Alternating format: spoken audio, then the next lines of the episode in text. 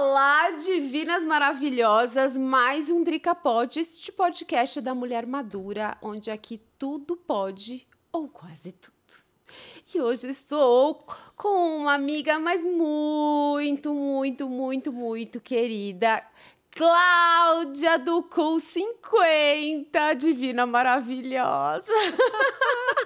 E tem a Cláudia do Inconformidades, que é esse Isso. grupo maravilhoso de mulheres maduras. Exatamente. Você vê que eu me desdobro, como você. A gente se desdobra, né? Quanta mudança a gente teve de mulher madura, né, Clau? Que incrível. E eu tava até pensando, eu tava vindo para cá, tava pensando como a gente se conheceu. Eu acho que a gente começou mais ou menos na mesma época, talvez você um pouco antes do que eu. E você apareceu no meu feed.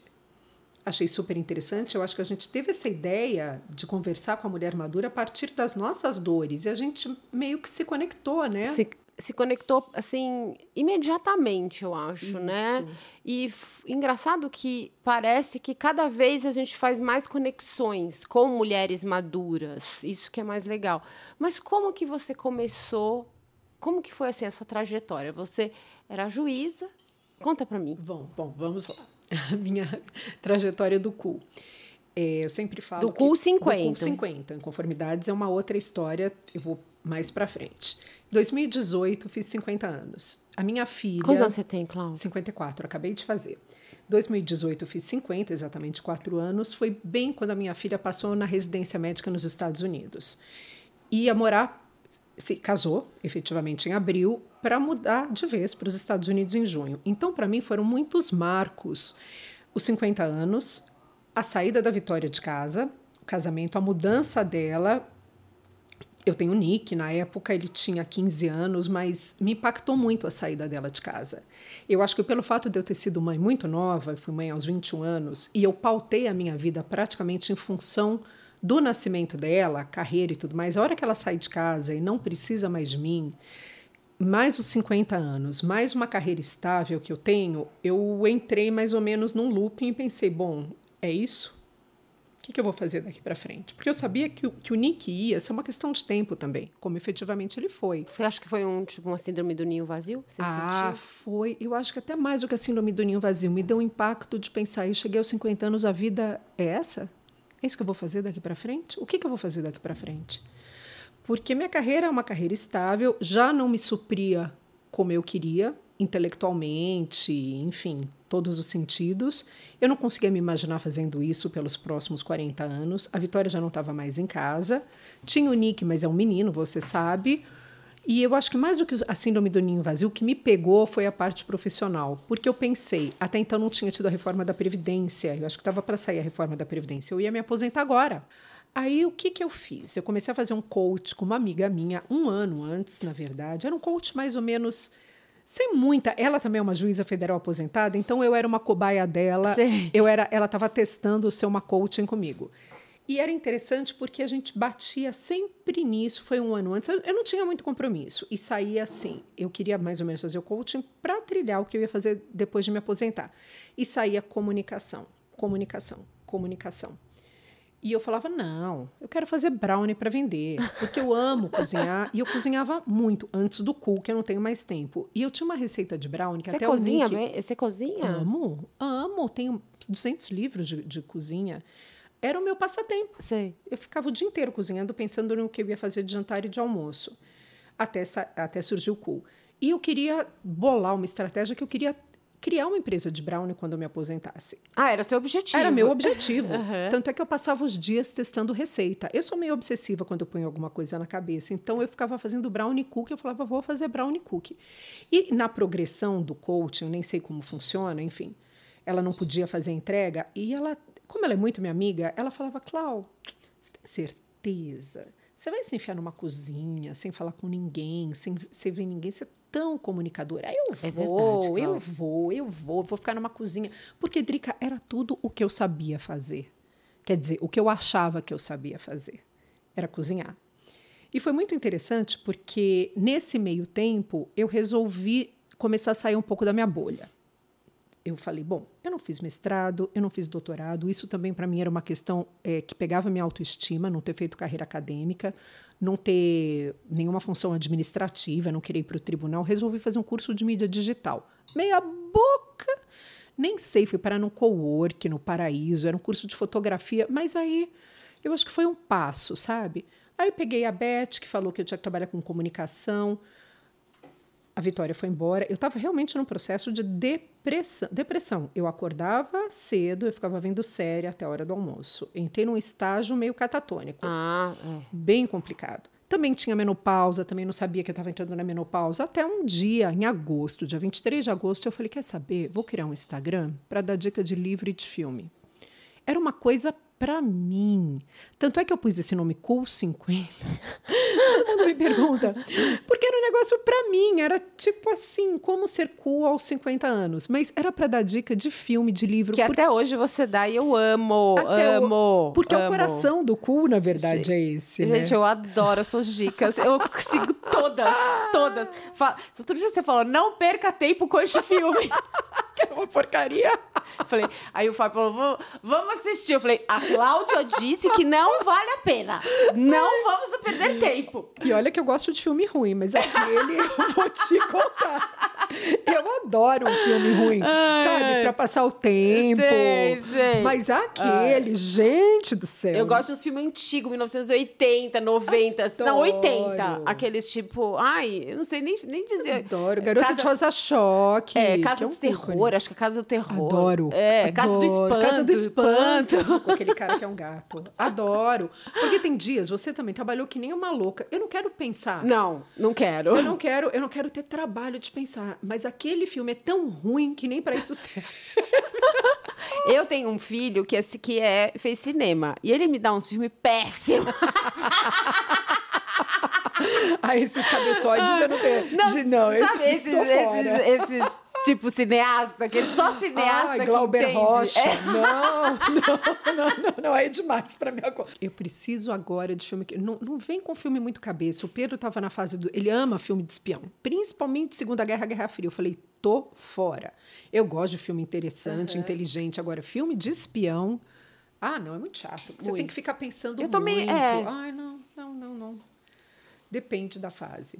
Mas aí, voltando porque o nome era cool, era para isso. Eu ia colocar assim, 50 e cool. Já tinha. Cool 50. Mas era tão despretensioso, Drica. Sei. Era uma coisa para mim. Eu jamais pensei em escrever para mulher de 50 anos. Tanto é que hoje em dia eu penso, ah, esse título é pretensioso. Aí eu penso, não, porque era para mim.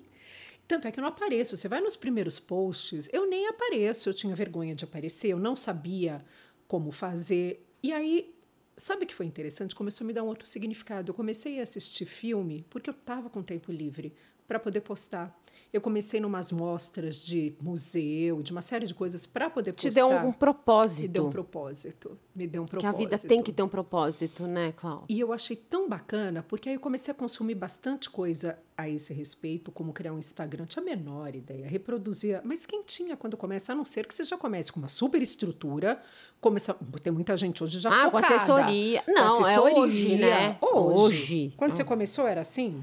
Era na manivela, querida. Não, eu quando eu comecei, eu, olha, eu, eu tava falando, eu acho que eu comecei bem engatinhando, assim, fui testando, fui errando, testando, errando, aprendendo, aprendendo, aprendendo. Acho que a gente vai lidando todo dia com a rede social e você acaba aprendendo e vai se interessando, né? Porque Exatamente. você sabe o que é melhor, qual horário, é, você aprende a ver os analytics, aprende a ver é, interação, aprende, estuda, estuda, né? Mas naquela época era uma coisa muito era orgânica, orgânica era muito era uma satisfação pessoal. Exatamente. Na verdade, o cu era uma satisfação pessoal. Foi muito interessante a transição 2018 até eu dar a virada em 2019, quando eu comecei a fazer umas experiências novas, eu sempre conto isso. Quando eu fui no primeiro Fica Conversas da TIP, que era uma roda de conversas, ela também estava começando com o Fica Conversas, com a Lelevi, que é minha querida, era num porão de um co-work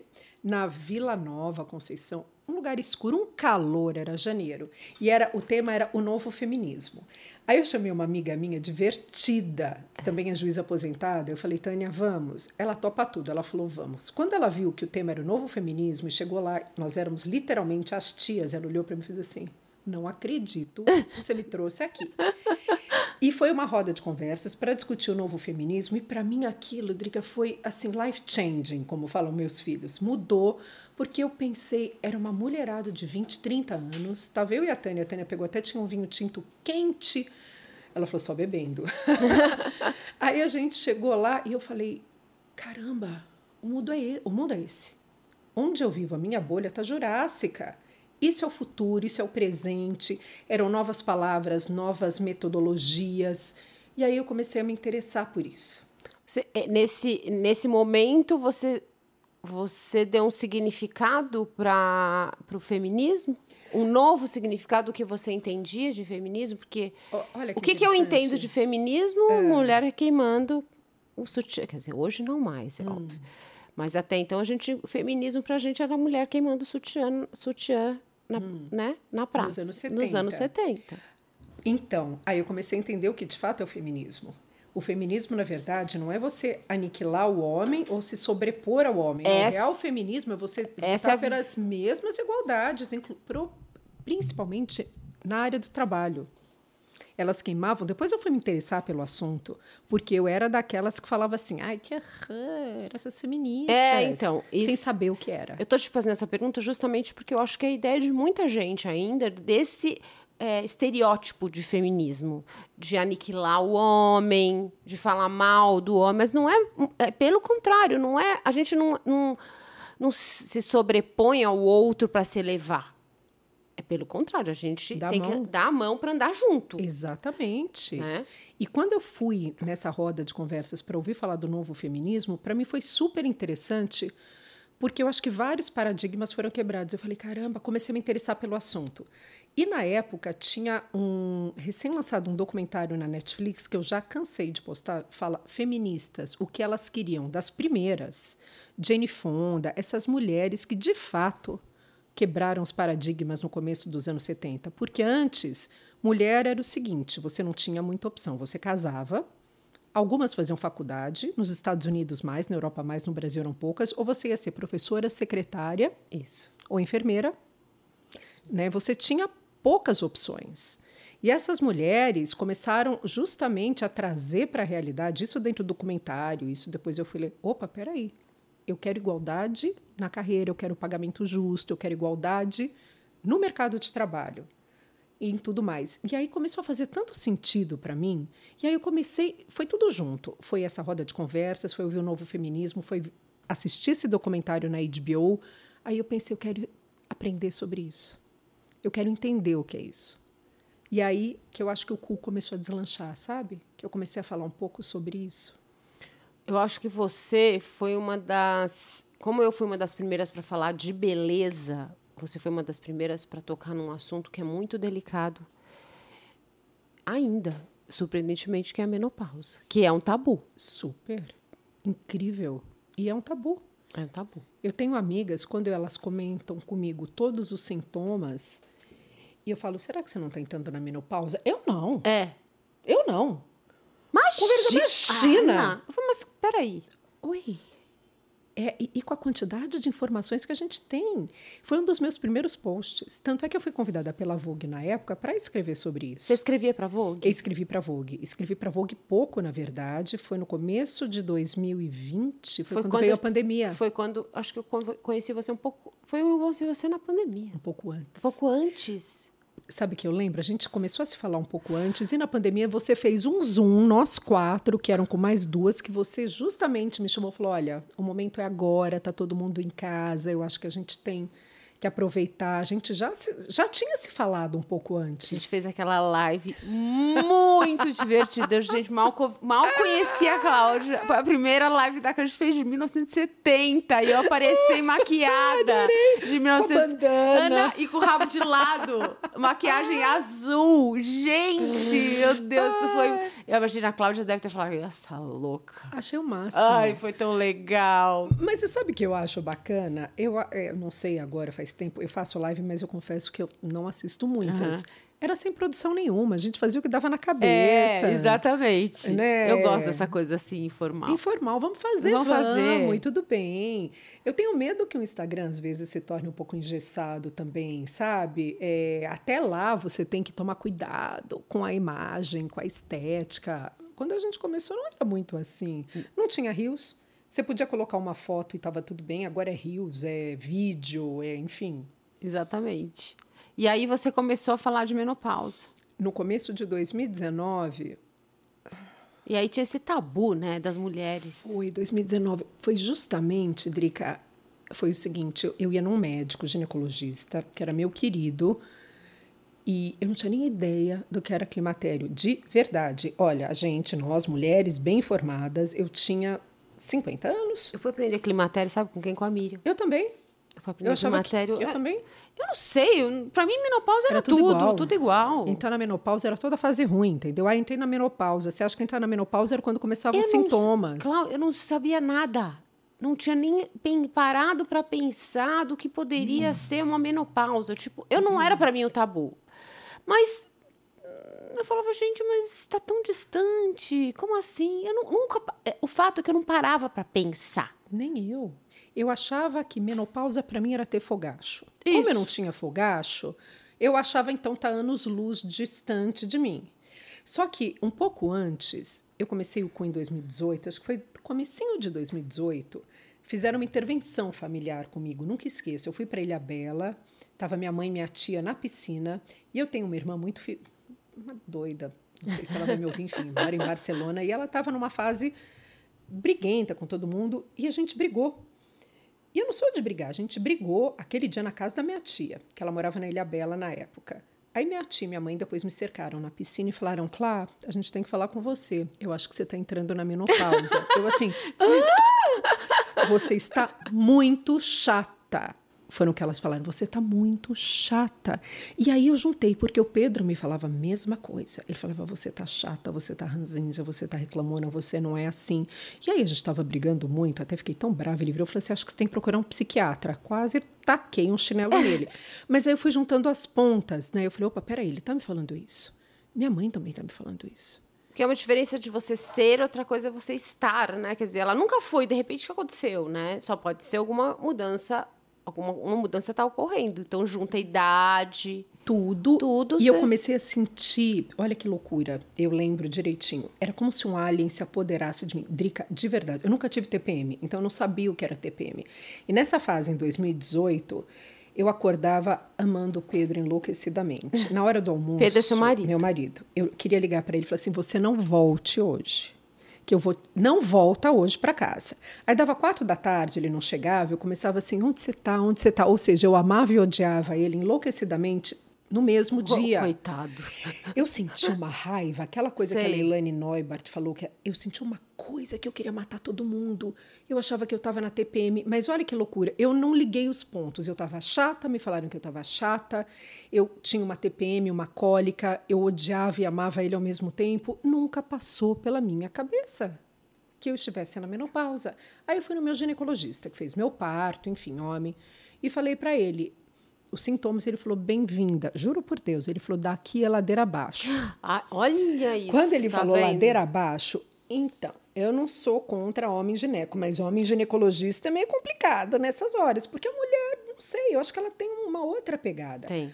Aí ele me deu uma reposição hormonal, alguma coisa, não lembro, que tinha um antipsicótico dentro. Nossa. Depois eu... que era para me Que- acalmar. Que é uma visão, inclusive, como se a. O, o- da histeria. Ela da tá histeria. histérica. Ela tá histérica, que é a histeria, que é, era vista antigamente uma mulher, acho que entra na menopausa, tudo era considerado histérica. Então, vamos dar para ela um Um antipsicótico. psicótico. Isso foi 2018. 2019, a Vitória, minha filha, começou a me falar: "Mãe, muda de ginecologista, vai na doutora Flávia". Ela já tinha trabalhado com o marido da Flávia. Eu acho que é bacana agora você ter uma mulher. Foi aí que eu comecei. Falei, opa, peraí. E eu fiz o primeiro post sobre isso. Nunca esqueço. Eu falei, olha, parece que eu tô num trem fantasma, que eu sei como eu entro, eu nunca sei o, o- o susto que eu vou ter. Eu me senti exatamente isso. Eu fui num médico, que ele é maravilhoso, mas eu acho que ele não soube tratar na hora. Talvez ele a especialidade dele seja outra. E aí eu fui juntando os pontos. Eu falei, caramba, menopausa é isso. Eu acho que simplesmente eu tô no. Menopausa não, é o climatério. climatério. Esse é o climatério. E aí eu comecei a escrever sobre isso. E aí começou a surgir, foi aí que começou a ter um feedback fantástico. A mulherada falou: pô, eu também, eu também, eu também. Porque ninguém falava sobre isso. Eu não digo que eu fui a primeira, mas só, tanto é que eu parei depois. Porque começou a vir é, perfis muito mais especializados. A própria Miriam, outros perfis que eram só sobre menopausa. Eu, quando eu falo a primeira, eu acho que eu quero. Eu acho que você sabe que existe uma forma de falar que aproxima as pessoas. Tanto é que às vezes tem gente que segura a informação porque fala assim, eu vou as pessoas podem copiar. Querido, é só dar um Google. O que você está me falando aqui? Você não inventou? Eu não inventei, você não inventou. Isso aí está tá no mundo inteiro, mas a maneira que a pessoa fala que faz toda a diferença. Então, acho que a maneira que você começou a passar a mensagem da menopausa, de uma maneira mais gentil e esclare esclarecendo, e não sei, de uma maneira desmistificada mesmo. Isso que foi legal. Eu, eu acho que eu fui muito verdadeira. Eu tinha sérios problemas em me expor, talvez, pelo fato de eu ser juíza. A juíza nunca é protagonista, a gente está sempre em outro plano. Mas eu achei que naquele momento era interessante falar sobre isso. E, e outras coisas que eu comecei a notar, que a gente nota também, que eu não tinha vinculado à menopausa: a pele ressecada, a libido para mim foi complicado pensar que a libido também tivesse a ver com a menopausa, porque eu estava num momento que de fato eu não tinha libido e aí eu não sabia onde começava, onde terminava. Aí eu comecei a, a pô, o cabelo mudou, gente, isso deve ser menopausa. Aí você começa a verificar, aí você vai ler, é tudo isso. E aí eu comecei a contar em primeira pessoa. Eu acho que talvez tenha sido isso o diferencial. E você estava passando por isso. Eu estava passando por e isso. E poucas mulheres maduras estavam nas redes sociais. Exatamente. E quando estavam, a gente não falava o lado B, né? Não. A gente falava só o lado A. Isso. O lado A. O lado B era assim: olha, eu tô treinando que nem uma louca, o interior da minha coxa tá um horror. Esse... Na pandemia, teve um dia que eu juro. Eu olhei assim, ó, e falei, gente do céu, porque a gente parou de treinar. Minha... Caso. E aqui? Gente. A gente, você estava comigo quando eu contei da parte interna do braço, que um dia, vou até pôr aqui, que senão vai me dar calor. E aí eu vou contar. Vou contar, porque eu acho que eu não contei nem para meu marido, que me deu vergonha. Eu estava passando. eu estava passando um creme, alguma coisa assim, eu ouvi um flap, flap, flap, flap, flap. Eu olhava, eu falava assim: o que, que é isso? Flap, flap, flap. Quando eu vi, Drica, juro, eu sempre tive o braço duro, sempre treinei. Era essa parte mole que estava batendo no corpo. Ai, Era o flap flap do interno do braço. Quando você divide as suas dores com as pessoas, com as outras mulheres, você não sabe como isso é maravilhoso. Porque primeiro a gente vê que tudo bem, leva para o lado divertido. leve, fica divertido, porque vai acontecer envelhecimento, ele. Sinto dizer, querida, mas você vai envelhecer.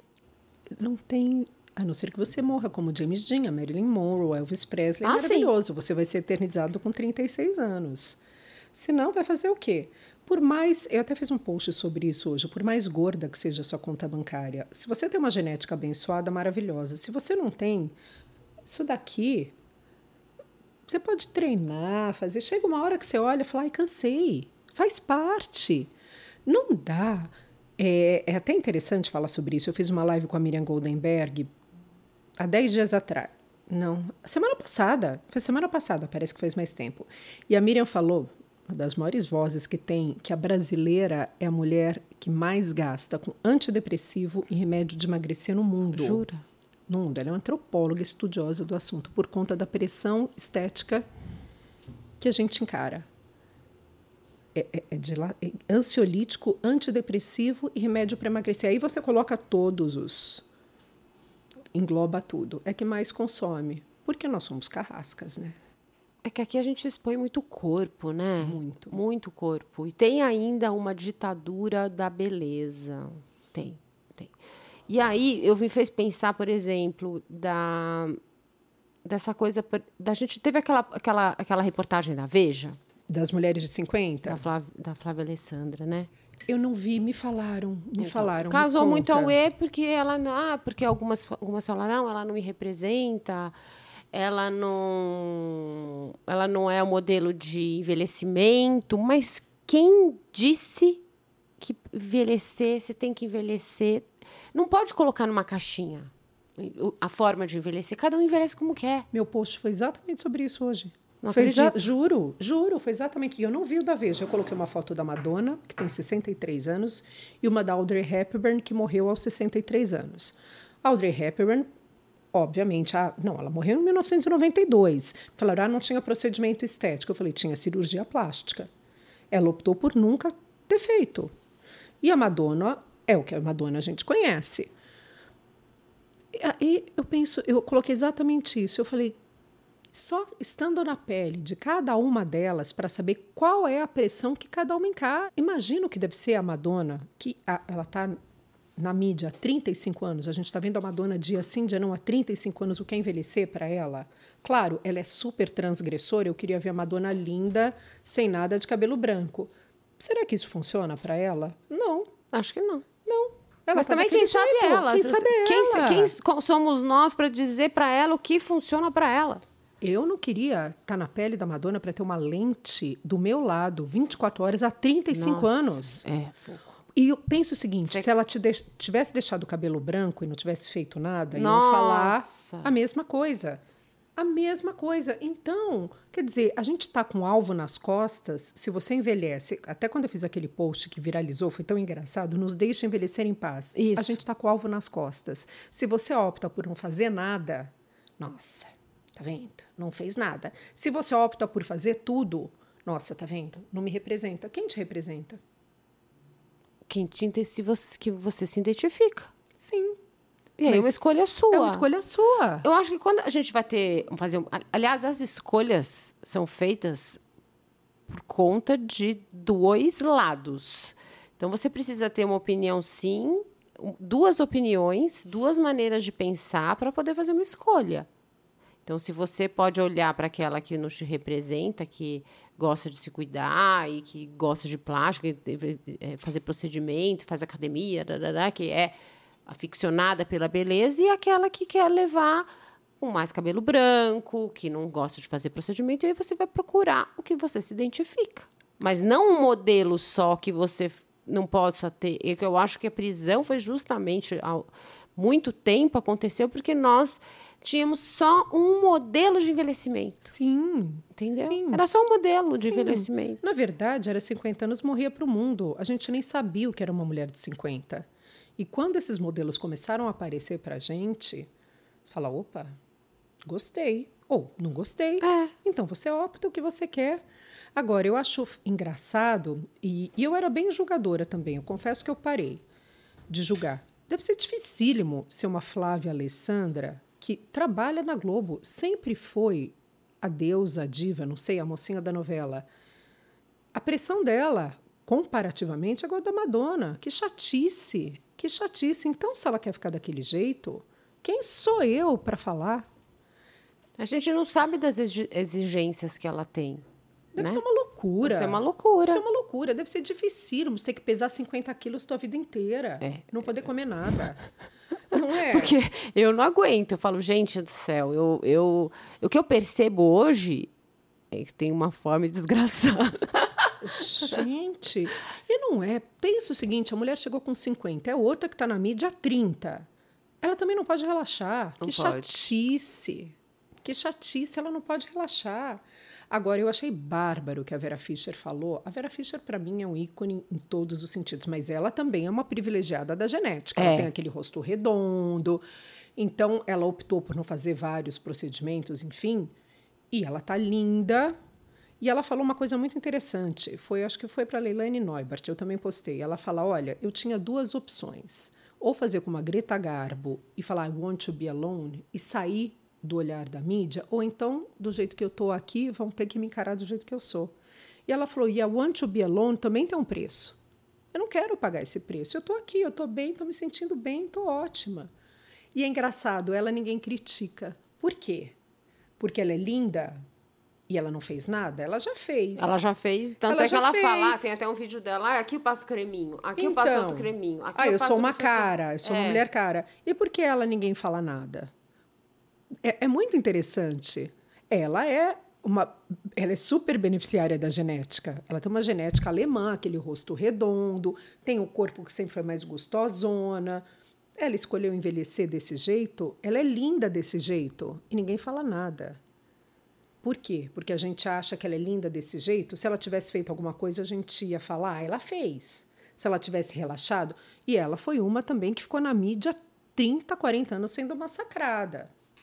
Eu acho que todo mundo julga o tempo inteiro.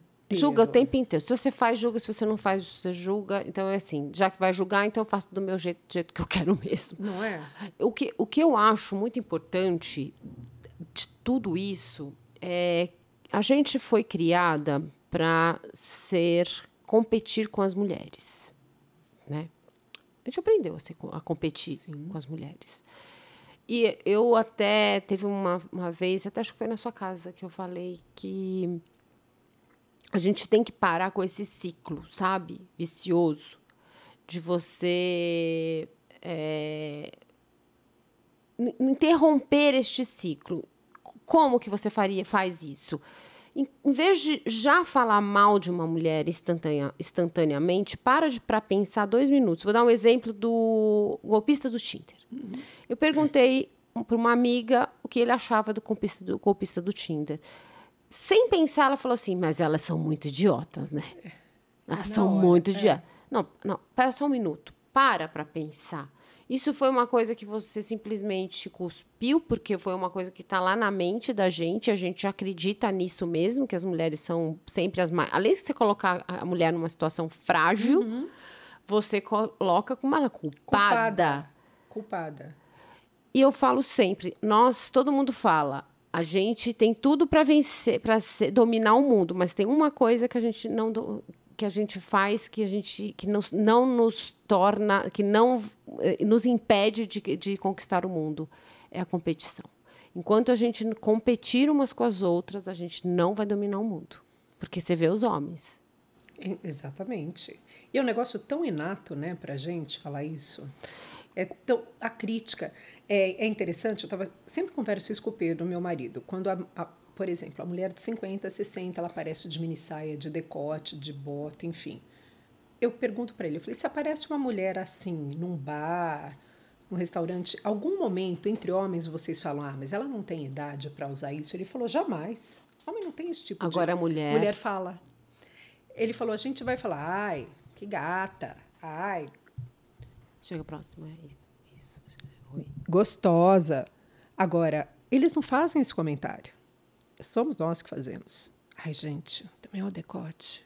Olha a mini saia. Ela não tem idade. É mulher que fala isso, não é homem. Mas eu acho que é a mulher da nossa geração. Será?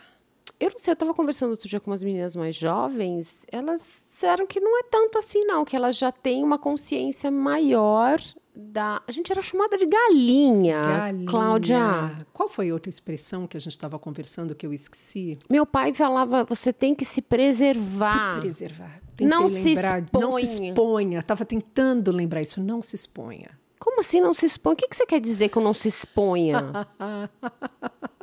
eu tenho que ficar. Como assim? Eu tenho que ficar, não posso me expressar? Porque não se expor é não se expressar, Não, né? não se expor é você ficar sentada no, que- no cantinho, né, para não chamar atenção.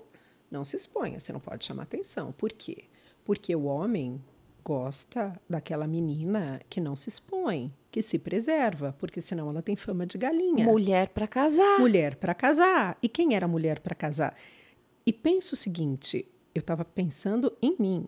A gente, eu era uma menina quadrada, talvez eu não fosse, mas eu era criada dessa forma, talvez eu tivesse um espírito rebelde dentro de mim. O que, que você, quando você faz uma. Quando você pensa, você, você falou, eu tenho espírito rebelde. Eu tinha esse espírito tinha. rebelde, mas era, eu reprimia. Total, e eu era reprimida também.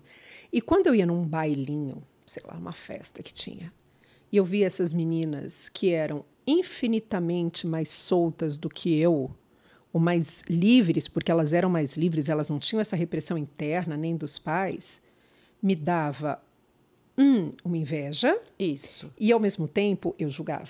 É. Eu julgava, falava, ah, também, né, gente? Que galinha. No fim, era eu que queria estar fazendo tudo É. aquilo. Eu queria estar beijando os meninos, eu queria estar dançando enlouquecidamente na pista, eu queria estar viajando com o namorado. Sem se preocupar com o julgamento dos outros. Total. Só que como eu não podia legitimar isso que ela fazia, eu tentava jogar para dentro uma história de que eu ia me dar melhor do que ela na vida. Porque essa era a história que jogaram pra gente. Ai. Não é? Você não vai se expor, você não vai Nossa, se preservar, tudo, mas o pote no final do arco-íris é seu. lá Tá na vendo? frente. Lá na Ó, frente. Quanta, coisa, quanta vida você vai ter que deixar pra trás. Exatamente. Sua burra. Sua burra. Então, quando eu ouço e me dá uma pontada de inveja assim, um monte de gente fala: Ah, mas eu aproveitei, eu aproveitei. Eu penso, eu não. Eu era tão ajuizada, Cláudia. Eu Meu pai falava, chega meia-noite, eu chegava meia-noite. Não, ai, não, eu não fazia nada. Eu tenho uma amiga que falava assim, gente, Que aproveitei chata. horrores, tudo que eu podia. Eu pensei, eu não. eu não. Porque eu julgava aquelas que, no fundo, elas me provocavam tudo, inveja. Eu queria estar no lugar delas. Claro. Mas eu, exatamente isso, eu mentia para mim mesma de que elas iam estar fora, carta fora do baralho, e eu ia ser escolhida. Você era, afinal de contas, se você... Eu era trans- virgem, Ah, questão de da- Além disso, era virgem. claro. Afinal de contas, se você fizesse o que ela estava fazendo, você era galinha, Galinha ia ficar mal falada. mal falada, e não ia ser mulher para casar. Oferecida. Oferecida, imagina. Oferecida. E tinha tanto, né? Biscate, tinha tanto. Nossa senhora. Tanta palavra desse jeito. Nem lembro mais. Mas galinha era um ícone. Meu filho nunca ouviu falar nessa palavra. Nossa, você já vê que absurdo. Galinha. Nossa. Tem nem ideia do que seja. Olha que legal. Ainda bem, né? Ela era uma galinha. Nossa, aí já definia tudo. Hoje o meu filho, não sei se ele vai ouvir isso. Ele falou pra mim, tava, ele, ele tá fazendo, falou, olha, a menina chegou no WhatsApp e falou pra ele assim, é, falou- ele tá vendendo umas coisas, aí ela falou assim, é, posso te pagar em beijo? Sim mesmo. E ele, tipo, de boa, ele falou, é, o que eu vou fazer, né? A pessoa, ela, mas eu nunca teria uma atitude dessa na vida. Imagina, ele tá acostumado. Ele tá acostumado com esse approach das meninas. É. Imagina na nossa geração, eu nem imagino uma menina fazer isso, porque aí minha filha ela era. pff, acabou, né? Não, você não podia Acabou pra ligar, ela. Cláudia. Você não podia ligar que você era oferecida. Meu pai falava, você não ligue. Olha, olha a, a, a posição. A gente tinha uma posição tão passiva. A gente não podia ligar. Você tinha que ficar esperando ser escolhida. Você, esperando, você esperar ser Ser escolhida. escolhida. E quando você ia ser escolhida? Porque tinha uma série de requisitos para você ser escolhida. Se você pise- pisasse fora da caixinha, você não vai ser escolhida.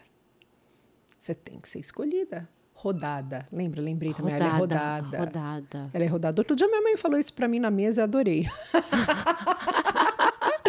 Porque a gente estava discutindo, eu tenho uma irmã de 40 anos, que ela está numa fase dois filhos pequenos, ela é tá naquela fase que o marido fala amém. Ela não fala, não, não existe eu gosto, né? Ele gosta, nós gostamos. Sei.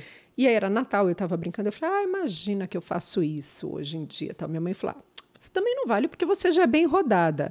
Quando ela falou eu sou bem rodada, minha tia olhou e fez assim: Sônia, ela falou: não, quis dizer, ela já está no terceiro casamento. Mas olha, para ela eu já sou rodada. Já é rodada. Já rodei. Ainda bem. Mas, gente, eu fico pensando que a gente se colocava numa situação tão passiva. Eu, eu me lembro meu pai falando, eu falei, pai, vou ligar para ele. Não ligue, porque mulher não pode correr atrás. Eu ouvi isso de um cara que eu estava paquerando. Não é só pai. Não é só pai. Tinha o Tunico. Se ele estiver ouvindo, ele era um gato na faculdade. Era o cara mais gato da faculdade. Eu não sei por que eu devia estar bonitinha na época. Ele se interessou por mim. Ele estava no quinto ano e todo mundo, nossa, o Tonico tá de olho em você. E começou a me dar bola, foi na minha casa, enfim. Eu vou te contar, 87, tinha acabado de lançar Platum. Aí eu pensei, vou ligar para ele para convidar. Né? Ele tinha ido na minha casa, a gente já tinha saído, liguei e falei, ai, vamos no cinema? Não era celular, era telefone fixo. Ele deu uma desculpa, falou que não podia, enfim. Ok. Deu um dia, dois na faculdade, encontrei com ele, era no corredor, na São Francisco, entrando no elevador, ele olhou para mim e fez assim, Cláudia, nunca esqueça, nunca liga para um homem. Ai, Juro por Deus, espera ele te chamar para sair. Você acredita? Eu fiquei com aquela cara. Eu lembro do dia. Você imagina hoje em dia um cara fazer isso com a menina? imagina. Isso é inexistente. Imagina, que babaca, né? Babaca não só, não era o pai, eram Mas eles. também não posso culpar, porque era assim que eles pensavam. Sim, eles foram criados desse jeito. Talvez um mais moderno já não pensasse desse jeito, mas hoje ele tá feio. Barrigudo. Feio, feio, feio. Ah, eu adoro olhar. Você tá vendo? Tá vendo? Eu falo assim, que besta? essas coisas de revival, de encontro, sabe assim, vamos, vamos re- revival. Eu, gente, revival pra mim, não, vamos guardar na lembrança. deixa nada de revival, guarda na lembrança a imagem, que é aquele gatinho, porque na hora que você rever, vai, você vai se decepcionar. Nossa, a não ser que seja- Difíceis é. casos que, né, a gente, porque geralmente o homem envelhece Muito pior, pior que a do que a gente. Eles se cuidam menos. Muito. É. Eu fiz uma live com duas meninas, eram bem meninas, e elas Apesar que tem muito homem perguntaram- bonitão ainda, né? Assim, é, tem, Tem, assim, tem. Mas, Mas, ele proporcionalmente a normalmente- gente está muito melhor. Sim. Elas me perguntaram, ai, Cláudia, por que, que você acha que o homem envelhece melhor que a mulher? Eu falei, o homem de Hollywood. É. O George Clooney. Eu falei, pega uma festa de 30 anos de formado da faculdade. Você não vai reconhecer nenhum. Não reconhece ninguém. Elas todas vão estar muito mais bonitas. Porque aquela que era mais feia, ela teve 30 anos para ficar bonita, tem procedimento, ela tem uma situação financeira melhor. Isso. Então ela ficou uma mulher interessante. Aquele, ele deixou. Deixou. Vai na festa de 30 anos. Como diz meu marido, a gente tem que usar crachá para saber quem é quem. Então, esse papo de falar que o homem envelhece melhor, o George Clooney. Richard Gere, né? É. Tom Cruise. Tom Cruise, então, vamos É lá. diferente. Vai em festa de formato. ah, Eu tenho até uma agora em abril de 30 anos de formado. Ah, eu nem vou. Nem vou. Ah, eu nem vou, nem Ah. vou. Paciência zero. Não, não vou. Quanta coisa que a gente teve que passar para chegar onde a gente está. É. Porque, assim, mais do que tudo, nós somos desbravadoras. Eu somos mulheres desbravadoras. Super. Nós tocamos em assuntos muito delicados, nós enfrentamos alguns muitos preconceitos. Nós nos mostramos que o envelhecimento ele é, pode ser muito bom, porque 50 anos, eu, eu imaginava que os 50 anos era uma velhinha, porque a minha referência de ve- envelhecimento era minha avó, que com 54 anos era uma senhorinha, muito senhorinha. Então, essa era a minha referência. Quando você olha hoje, quando você nós nos olhamos, você fala, gente, eu tô tão bem, minha cabeça tá tão maravilhosa, minha pele é, tá, eu, eu cuido, não, não tô falando Claro. de, eu tô O ótima. rosto, tudo a roupa. É, é, quando eu falo assim, ah, não encontro nada, é, não me representa a nossa faixa etária para vestir. Eu falei, claro que sim. É, é temporal hoje o que a gente pode vestir. Não é? Eu É acho que a com- gente não, pode. a gente pode, a gente pode vestir, a gente Tudo. pode tudo. Tudo. E o fato da gente mostrar você falando da menopausa, entre outros, porque você tem, a gente vai começar a falar de inconformidades, né? É, eu falar da beleza, da gente, do envelhecimento, falar do envelhecimento, falar das, falar de mulheres, juntar mulheres para falar sobre isso, isso é um desbrava pensamentos. E, Drica, a nossa geração é a primeira, é, é, eu, eu li, na verdade, isso não é uma opinião minha. A das nossas mães foi a geração que começou a lutar por direitos iguais, enfim. No Brasil, um pouco menos, eu acho que esse movimento era forte nos Estados Unidos. Mas era uma geração que poucas, poucas iam para a faculdade e tinham filhos. Isso. A nossa geração é a primeira que pôde fazer os dois. E era praticamente um dever fazer os dois. Se você se lembra, não existia na nossa geração falar, ah, eu não vou fazer faculdade, vou casar e vou ter filho. Nem que ela nem fosse trabalhar, ela fazia faculdade. Isso. Então, a nossa geração é a primeira geração que aprendeu que pode fazer os dois e equilibrar os dois, e que não é fácil. Não. A- essa geração que vem depois da gente, muitos podem fazer, sim, muitas nem querem fazer. Não querem fazer, não querem ter, não querem ter filhos ou querem ter filhos e vão lutar por isso. É, e eu acho interessante quando eu falo assim, ah, esse novo feminismo agora. Que novo feminismo, amiga? Até tem, mas oh, olha o que pavimentaram é muito mais fácil para essas mulheres É, hoje em dia é. do que foi pra gente. Eu era jogadora que engravidei na faculdade, tá vendo? Se eu cuspi pra cima, caiu assim. Clau, o, mas o, o 50 é um pedaço da, da criação da Cláudia. De repente, surgiu o Inconformidades. É, é, na verdade, foi no começo da pandemia. Eu comecei a conversar com a Miriam, que tem menopausa, que ela fala de fato da menopausa, super propriedade dela, tem referências médicas, enfim. Eu escrevia para a Vogue, ela também. E no começo da pandemia, a gente começou a conversar e, e a gente começou a fazer vários calls assim, gente, eu tenho tanto medo que meus textos se percam. Ela falou, ah, eu também, ai, se o Zuckerberg um dia acorda virado e tira o Instagram do ar, ai, por que, que a gente não cria um site? Mas, Drica, era uma coisa tão, tão precária. Ai, vamos criar um site, achando que era um WordPress, tantã, fazer um sitezinho básico. A Miriam já tinha umas ideias muito mais elaboradas do que eu, porque ela já tinha o site do No Pause. Eu não sabia nem o que, o que era uma hospedagem, eu não sabia que era um WordPress, tinha nem ideia que era identidade visual.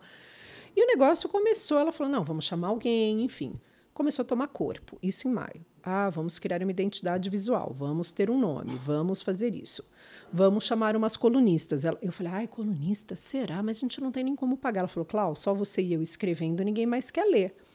Aí eu comecei a chamar umas amigas, gente que me seguia, e falava o seguinte: olha, é uma forma de divulgar seu trabalho, é uma plataforma colaborativa. E a gente lançou o site em dezembro de 2020. Eu aprendi horrores. Quando eu descobri aquele mundo, o que é subir um post no site. Porque o Instagram é muito lúdico, né? Você vai e faz. Agora, num site. Eu, aquilo para mim, com 51 anos, eu falei: caramba, então, que coisa que eu- deliciosa. A gente aprende tanta coisa. E aí eu comecei a entender, assim, pouco, mas já entendo como funciona. E começou a crescer, e começou a crescer. E eu acho que se transformou. A Miriam saiu em maio, porque ela tinha que se dedicar mais para o Nopausa, que cresceu muito na Argentina. E eu acho que mais do que um site, já me perguntaram, ah, onde vai chegar? Eu falei, não sei, eu sei como começou. A gente não sabe onde vai chegar. Eu acho que ela, ele é uma plataforma de conteúdo de mulheres maduras. E homens, né? Tem dois homens maduros. Aonde o Drica vai chegar? Você tem, Só você Deus sabe, só- exatamente. O céu é o limite. E hoje a gente tem um grupo de mulheres que se falam diariamente, trocam ideias pelo WhatsApp. É, tipo, você termina o dia com 500 mensagens. É, Não, é, é desse- é- apenas. é apenas. Que- Apenas. é. E é uma troca de ideia, É, de é experiência, muito legal. que é muito assim, você está afim de ler, você lê. Eu confesso que às vezes eu não tenho tempo. Eu vejo Claro. que tem 300, eu falei, caramba, não vou dar conta. Mas eu acho que uma impulsiona a outra. Isso é muito bacana. E aí, nesse grupo, tem vários, várias mulheres. Tem, tem ginecologistas, tem advogadas, tem você, tem a Beta que é advogada, tem a Kika que é jornalista, tem psicóloga, tem a Lívia que é psicóloga, tem a Paula que é dentista. Eu acho que tem uma mulher representando cada categoria profissional, se não tem categoria profissional também. Tem arquiteta, Tem arquiteta, Adri, tem a Deva que é jornalista. tem terapeuta sexual. Tem terapeuta, Marina, isso e a Sabrina. Tem umas que escrevem mais vezes, outras que escrevem menos, mas não tem, Tem- problema nenhum. Tem quem faz drinks. O Zé Ricardo, tem o Daniel que, que tem, trabalha com viagens, tem o André maravilhoso que não escreve, mas sem ele o site não existe, e ele é um jornalista que veio da moda. E eu acho muito bacana que sempre tem alguém que pergunta: ah, posso trazer uma amiga para escrever? Deve, deve, porque no- na verdade se tornou uma revista digital. Tem dermatologista também, tem terapeuta pélvica, enfim. Se fosse hoje em dia, a gente teria uma redação, todas indo trabalhar todo dia. Você já pensou nisso? Eu acho o máximo, né? A gente é todos os dias com uma chefe tipo a Miranda Priestley, Priestley. né? Que era Meryl Streep. Mas imagina que enriquecedor. Porque eu acho que ali ficou um grupo de mulheres que tem muita identificação. Eu também acho. E são muitos mais gente. Eu acho que, que tudo isso levou, leva a gente, essas conversas, essas- esses grupos, esses perfis de Instagram, tanto o meu quanto o seu e muitos outros, é que a conversa, ela, existe uma conversa e começa a haver mais gentileza porque existe mais compreensão. E, e, e eu vou além. Pessoas que a gente jamais Se conectaria. se conectaria. É, isso que é incrível. Eu falo pro Pedro, é, meu marido, ele falou assim: a sua vida mudou. Minha vida mudou. Porque eu ficava numa bolha do judiciário com três amigas. E, e, na verdade, eram sempre as mesmas conversas, reforçando o meu viés de pensamento. Isso. O meu mundo fez assim, olha. É. Ampliou num grau que. Olha, eu tô com você. A gente se tornou amigas. A Tornamos Renata Ré, que era minha amiga há 12 anos, eu não conversava mais. Agora é minha amiga, a gente vai conversar com ela amanhã. A Suzane, gente. A Suzane, que é um presente.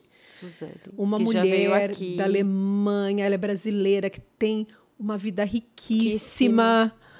É, é, eu não tenho nem. Podia enumerar todas aqui. E a gente. E nós estamos conectadas e cada uma trazendo um pedaço de vida uma da outra. E, e o mais interessante, a gente tem uma mesma raiz. Isso. Não é? De formação, que eu São. digo, de identificação pela idade. Mas olha o que trouxe pra gente. Eu acho que o mais lindo de tudo, novamente, é você mostrar o envelhecimento saudável, mas não é só isso. É que existe muita vida pela frente. Muitas das mulheres que vieram aqui, Clau, muitas, eu digo quase 100%, tá? Que são mulheres todas eh, maduras, 40 a mais, pra- basicamente. É, tiveram uma transformação de vida a partir dos 40 anos. Seja emocional, seja é, no casamento, seja profissional. Interessante, né? Super. Porque elas se redescobriram. Acho que os 40 anos são a, é a idade, a década, né? Algumas.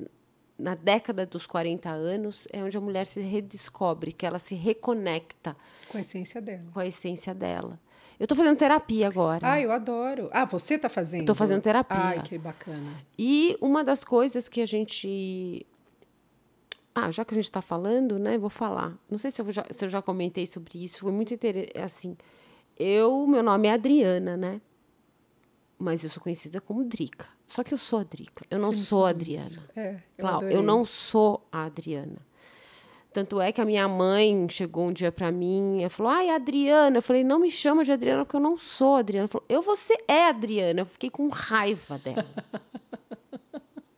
e aí eu fui perguntar, conversar com isso com a psicóloga. E ela falou: Uma vida inteira sendo quem você não era. Quando eu perguntei pra você, quando você olha pra trás e se vê uma rebelde reprimida, é porque você não era quem você era.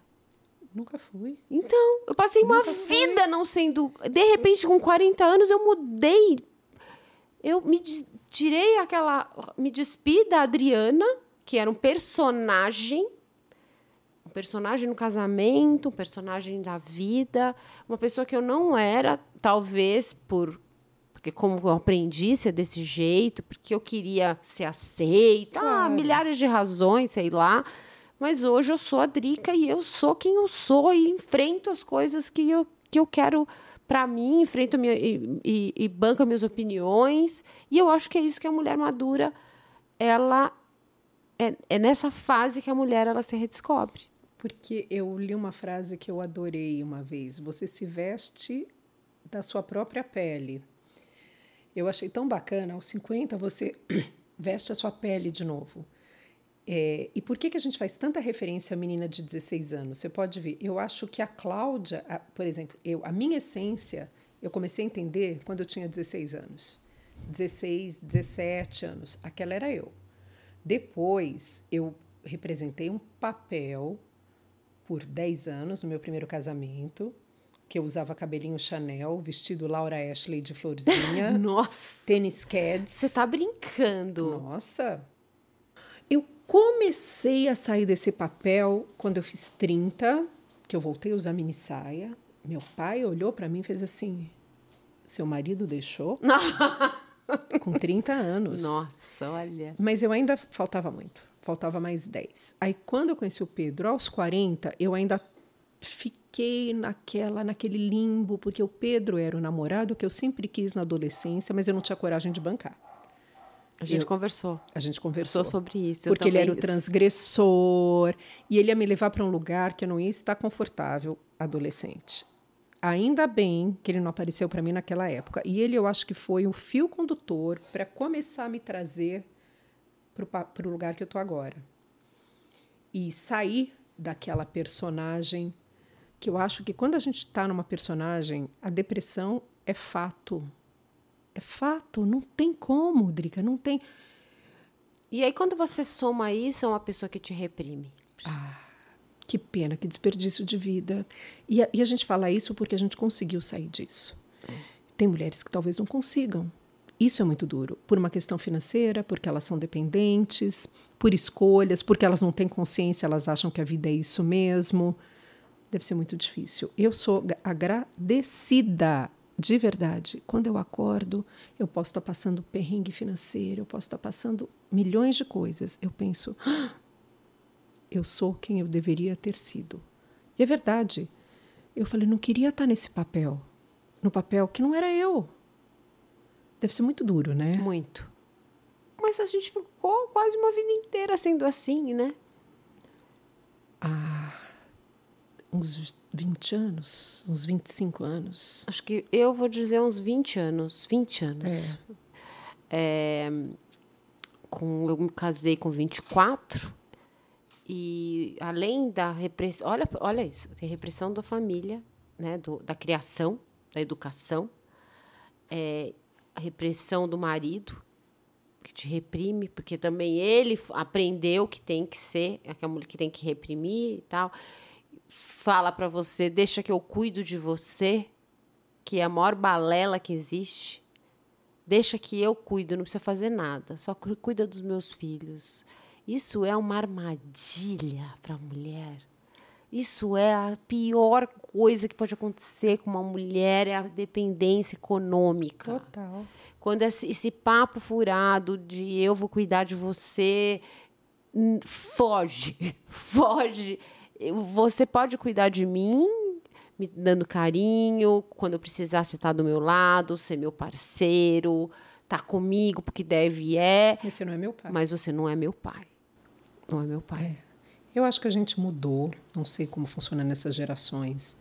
Eu lembro de ter ouvido do pai da Vitória várias vezes. Ele falou: ah, por mim você usaria uma burca. E na época, eu- era tão interessante, foi quando a Daslu lançou aquele look de montaria. Lembra a calça montaria com Lembro, bota? lembro. Ah, eu queria usar de qualquer jeito. Eu falei, eu vou usar. Aí comprei uma calça montaria com bota e a gente ia no cinema. A gente estava na porta de casa e ele falou: se você for assim, eu não vou. Acredito. Ele falou: volta e troca de roupa. Eu não tinha 30 anos. Vai falar 30 isso pra uma anos. menina hoje em dia. Ela, Eu- mas não é Imagina! Eu pus um taier, era um taier, Ai, era um taier da. Daslu que eu tinha, que era lindo, era lindo. Ele era um taier de risca de giz e ele era transpassado com uma barra de ferro. Juro por Deus, ele só tinha um pouco de decote. Quando eu coloquei, ele falou assim: você vai de pistoleira aonde? Nossa. Mas assim, se alguém falar, mas nem cogito, mas voa lá de cima e acabou, querido. Rua, mas nem. Bom, eu tô com uma pessoa que sabe que, que, que jamais falaria isso, então não existe essa hipótese hoje. Quando você se conhece, você começa até ter uns relacion... até o relacionamento fica mais saudável. Claro, claro, porque você vai escolher a pessoa que jamais vai te tratar desse jeito. E tá cheio de gente que trata, hein? Tá. Isso não é, isso não é prerrogativa Não. dos 20 anos. Tá Não. cheio de gente que trata. E eu adorei quando eu li uma vez que fala isso é a primeira parte da violência emocional. É a primeira. Você vai aonde com esse cabelo? É. Você vai aonde com essa roupa? Por que, a que gente- você é tão simpática Nossa, sempre? por que, que você passou batom hoje? É. Começa assim, tipo, podando, né? Não, Tá isso aqui, é, tá aqui, tá aqui, é- vai. Ele tá te acusando. Ele tá te acu- É. né? Você vai dar em cima de alguém? Você, tá, você vai querer seduzir alguém? Onde você vai com essa legging? Tá parecendo uma pistoleira? Nossa. Pistoleira com taier. Taier, ainda que eu estivesse pelada.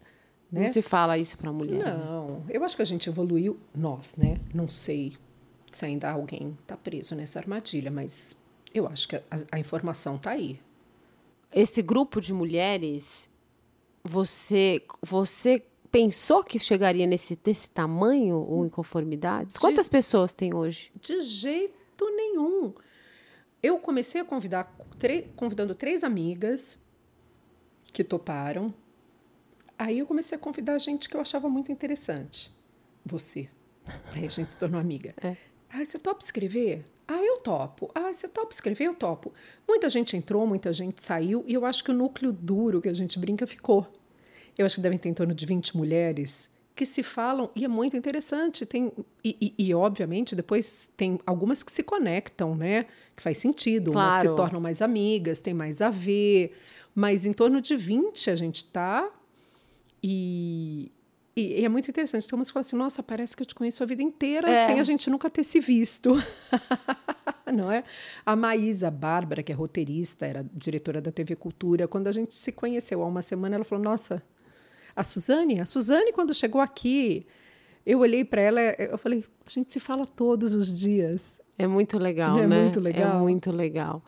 Eu queria muito, assim, um mundo onde todas as mulheres fossem felizes, né? Mas a gente não, é felicidade é utopia, mas eu acho que quando a gente se une para um propósito, a vida é feita de propósito. Se você não tem propósito, você vai definhando. Definhando. Mas o mais legal, Cláudio, que eu acho, é assim: é o fato, e eu falo isso milhares de vezes, é de redescobrir e saber que você tem muita vida pela frente, encarar o envelhecimento, a menopausa. E a gente precisa muito das outras mulheres nesse momento. Precisa fazer essa teia de amizades, sabe? Para uma é, é, apoiar a outra. E torcer pela outra. E torcer pela outra. E torcer pela outra. Eu acho que eu quero, é um propósito já desde os 50 anos, eu quero estar com mulher melhor do que eu. Eu quero conviver com mulheres que me acrescentem.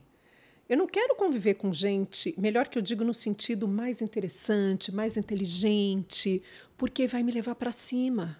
Eu acho que isso é uma grande conquista da maturidade. Eu acho que a gente chega num, num grau de autoconfiança que eu quero só ter mulher bacana do meu lado.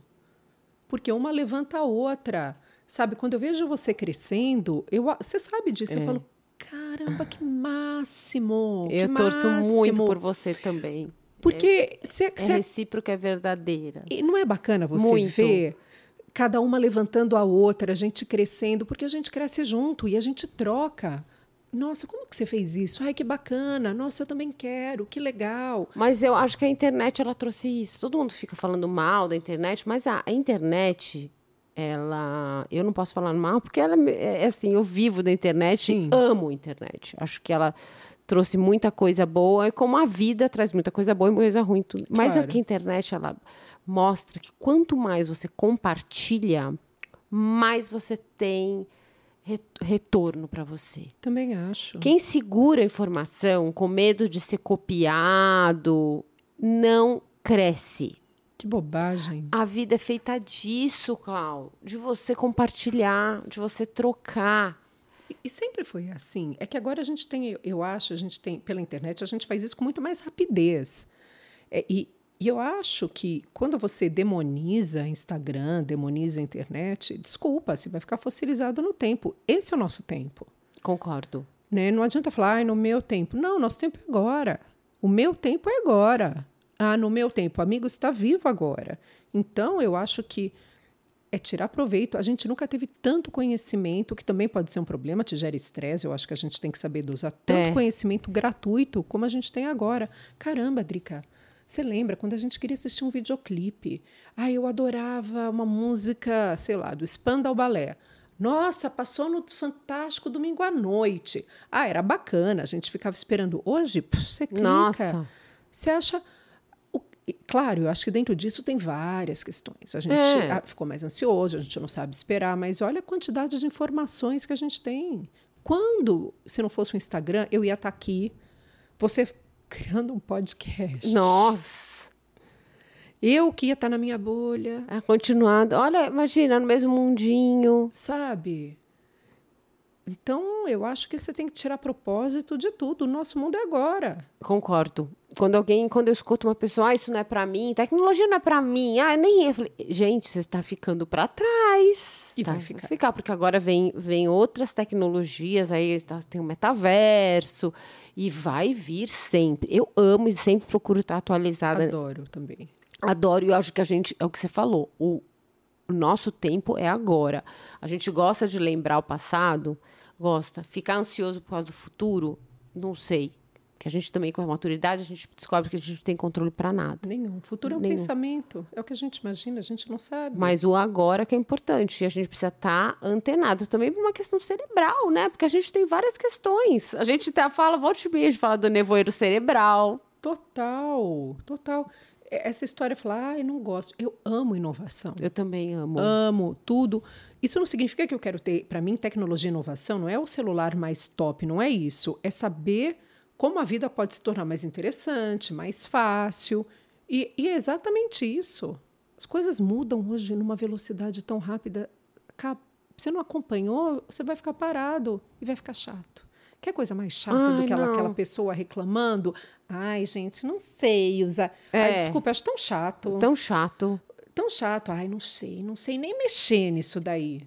Então, Mas tá. tá, tudo bem, não sabe mexer, mas tem muita gente que não sabe e aprende. Você não precisa ser a, a mais expert, mas você precisa ter pelo menos uma noção e, e desejar aprender, porque aprender, ó, estimula, o- estimula o cérebro, né? A gente Super. tem várias questões né, com, a- com a- com o envelhecimento, que é. E aí eu acho muito legal quando, a gente fala sobre isso, é des- desmistificar e esclarecer. Por exemplo, nevoeiro cerebral. Hoje mesmo eu estava falando com a minha irmã. Ela falou: ai, nevoeiro cerebral. Eu falei: você está tomando uma suplementação para né, nevoeiro cerebral? Você está se cuidando? Porque começa a haver uma degradação, você tem que se cuidar. Tem a questão da hormonal, tem milhares de coisas. E quando a gente conversa, a gente descobre coisas que a gente não, não tinha acesso. Nenhum. Porque a gente tem agora um potencial de envelhecimento infinitamente melhor. Não sei, eu vou querer chegar como o Alain Delon, que foi um caso, 86 anos, ele quer fazer o suicídio assistido, que ele diz que não tem mais capacidade de viver com independência. Aí gerou, um, eu fiz até um post sobre isso, gerou 600 comentários. Mas eu até coloquei minha, a minha opinião. Eu falei, eu quero viver bem, eu quero viver com dignidade. Então, isso. E o que, que eu vou fazer? Claro, tem, a- tem o, o aleatório que a gente não sabe. Você pode ter um AVC, enfim. Se não tiver qualquer fator externo depender de mim, a gente vai ter que estar com a cabeça boa, funcionando bem, é, mobilidade, não é? E a gente tem que fazer esse banco agora. É um banco, né? Claro, depósito todo, dia. Todo dia. Eu, eu falo, gosto muito de dividir com as minhas seguidoras, às vezes eu vou fazer um exame, e olha como é interessante. Eu comecei a falar, volte e meia, então às vezes eu tenho aqueles períodos que a gente começa, porque assim, começa com 50, você entra na funilaria e pintura, né? Meu, quebra dente, eu quebrei um dente. Não, você acredita? Não, fala sério, eu quebrei um É, dente. Eu já quebrei por causa do bruxismo. É, então, e olha que eu uso placa e tudo mais, e quebrei um dente na pandemia, o estresse tudo mais. Aí, assim, ah, eu tô com dor no dedo, ah, eu tô com uma panturrilha dói. Aí veio até uma ginecologista, a doutora Luciana Mello aqui, e ela explicou porque são, isso é, acontece por causa das mudança, mudanças hormonais, né? Então, você começa numa funilaria e procura. Aí eu comento, comento com elas que eu fui a isso. Aí tem umas que falam assim: você só fala de doença. Não, isso eu não estou falando de doença, eu estou falando de cura, Prevenção. prevenção. Isso é prevenção. Tem coisas que eu vou e que nem eu sabia. Que- médicos que eu vou e que eles me falam, dão, me contam para que serve, qual a importância do, do exame, para que eu divida com elas a importância para que elas se cuidem. E elas, algumas dizem para mim, você só fala de doença. Eu falei, mas desculpa, se você está achando isso. Gente, se a gente chegou até aqui na medicina ultra mega blaster moderna, para quem tem condição de usufruir isso, Ai, eu digo condição, igual, Clau. eu vou Pra usufruir. que que você tem... Sabe o que eu já cheguei a ouvir? Ah, Eu não faço exame. Eu falei, gente, porque eu sempre falo, eu vou fazer. Vocês estão fazendo check-up? Gente, precisa fazer check-up. Outro dia aqui, eu não vou fazer, Porque sabe, né? Quanto mais mexe, mais você descobre. Sim, aí você descobre que você tem um nódulo gigantesco, você tem que tirar a mama inteira. Ou então, tipo, você tá já em. Sim, um câncer de ovário. Ou então você, tipo, se você tivesse vindo um ano antes, poderia ter sido curada. É, exatamente. Eu acho, é, como a Vitória é médica, minha filha é médica nos Estados Unidos, e eles têm um protocolo diferente de exame daqui. Ela fala que às vezes alguns médicos aqui me pediram, por exemplo, pediram para fazer um exame de sangue de chumbo e cromo. A Vitória ria. Ela falou: mãe, você não está lambendo parede. Pelo amor de Deus, você não precisa. Eles têm um protocolo de um pouco menos de exames, mas os universais. Sei. E o que, que ela fala? Ela é ginecologista. Ela falou: é obrigatório colonoscopia, que o brasileiro pede pouco. Eu faço todo anos. ano. Então, tem que fazer. Agora, a minha. Ela falou que é a partir dos 45, né? Tem que fazer semana que vem. Eu não faço há oito anos. Colonoscopia mamografia, ultrassom de mama, os exames de sangue. Ela falou: esses são os básicos. Ela falou: o resto é plus. Densitometria, enfim. O, ela falou: tem que fazer. A gente paga um plano de saúde, paga caro. Caro. Caro. Ela falou: você não vai fazer? Ultrassom de mama, mamografia, colonoscopia? Ela falou: vai fazer. Porque às vezes tem esses cânceres silenciosos, câncer de endométrio, câncer do ovário, por isso que eles pedem, né, também aquele ultrassom transvaginal. Aí a gente entra também na questão sexual, né? Ai, que eu Sim, adoro falar desse Até assunto. ajeitar o microfone, o microfone oh, no fone. Eu acho que é uma somatória de coisas. Oh, Comer morango. Ai, que sexy, olha, adorei. Hum. Chique! Momento, momento propício para ela falar morango. É, eu não tenho como falar por outras, eu vou falar por mim. É. É, eu acho que tudo depende de, como disse uma de várias variáveis. Primeiro, a educação que você teve. Eu tive uma educação super repressora, é, católica, onde transar era só depois do casamento. Era só depois. Obviamente, eu fui a única que cumpri, né? O resto desceu ladeira abaixo. Três casaram grávidas, uma não casou. Como diz um terapeuta que eu tive maravilhoso, ele falou: pais repressores, filhos transgressores. Eu acho até que eu engravidei inconscientemente para legitimar eu transar, entendeu? Você gravou inconscientemente. Ah, claro. Porque minhas irmãs, ixi, e, mas eu, como filha mais velha, para mim aquilo lá, nossa, namorado passava a mão no peito. Ai, que era pecado. Eu ia confessar. Eu ia confessar. Nossa, claro. E recebi um terço de penitência, juro. Aí, casei. Casei, aprendi. Se eu gostava de transar, hum, não sei te dizer. Eu lembro que na época eu lia eu tinha a revista Nova. E a Nova era assim, como pegar fogo na cama. É, como, não, como sei não sei o quê. Dez, como, é. dez passos para fazer um sexo oral explosivo. Como receber com veja, velas. Veja se, se, dá, não é que, é que se você combina com ele, Nossa. né? Não sei o quê. É, tinha um monte como de coisa. fazer ele subir pelas As paredes. Eu aquilo. Eu tinha vinte e poucos anos. Eu falava assim, nossa... Isso não conversa comigo. Não vai ser nessa encarnação. Juro. Jura? Juro. Eu li aquilo, sério. Eu lembro o momento que eu pensava assim ah, não vai ser, eu acho que eu não sou dessas. Eu me achava. Nossa, tô, não sou, não eu não sou dessas. dessas. Eu não, sou dessas no sentido eu não sou uma mulher sexual. Sei. Eu olhava aquilo, nossa.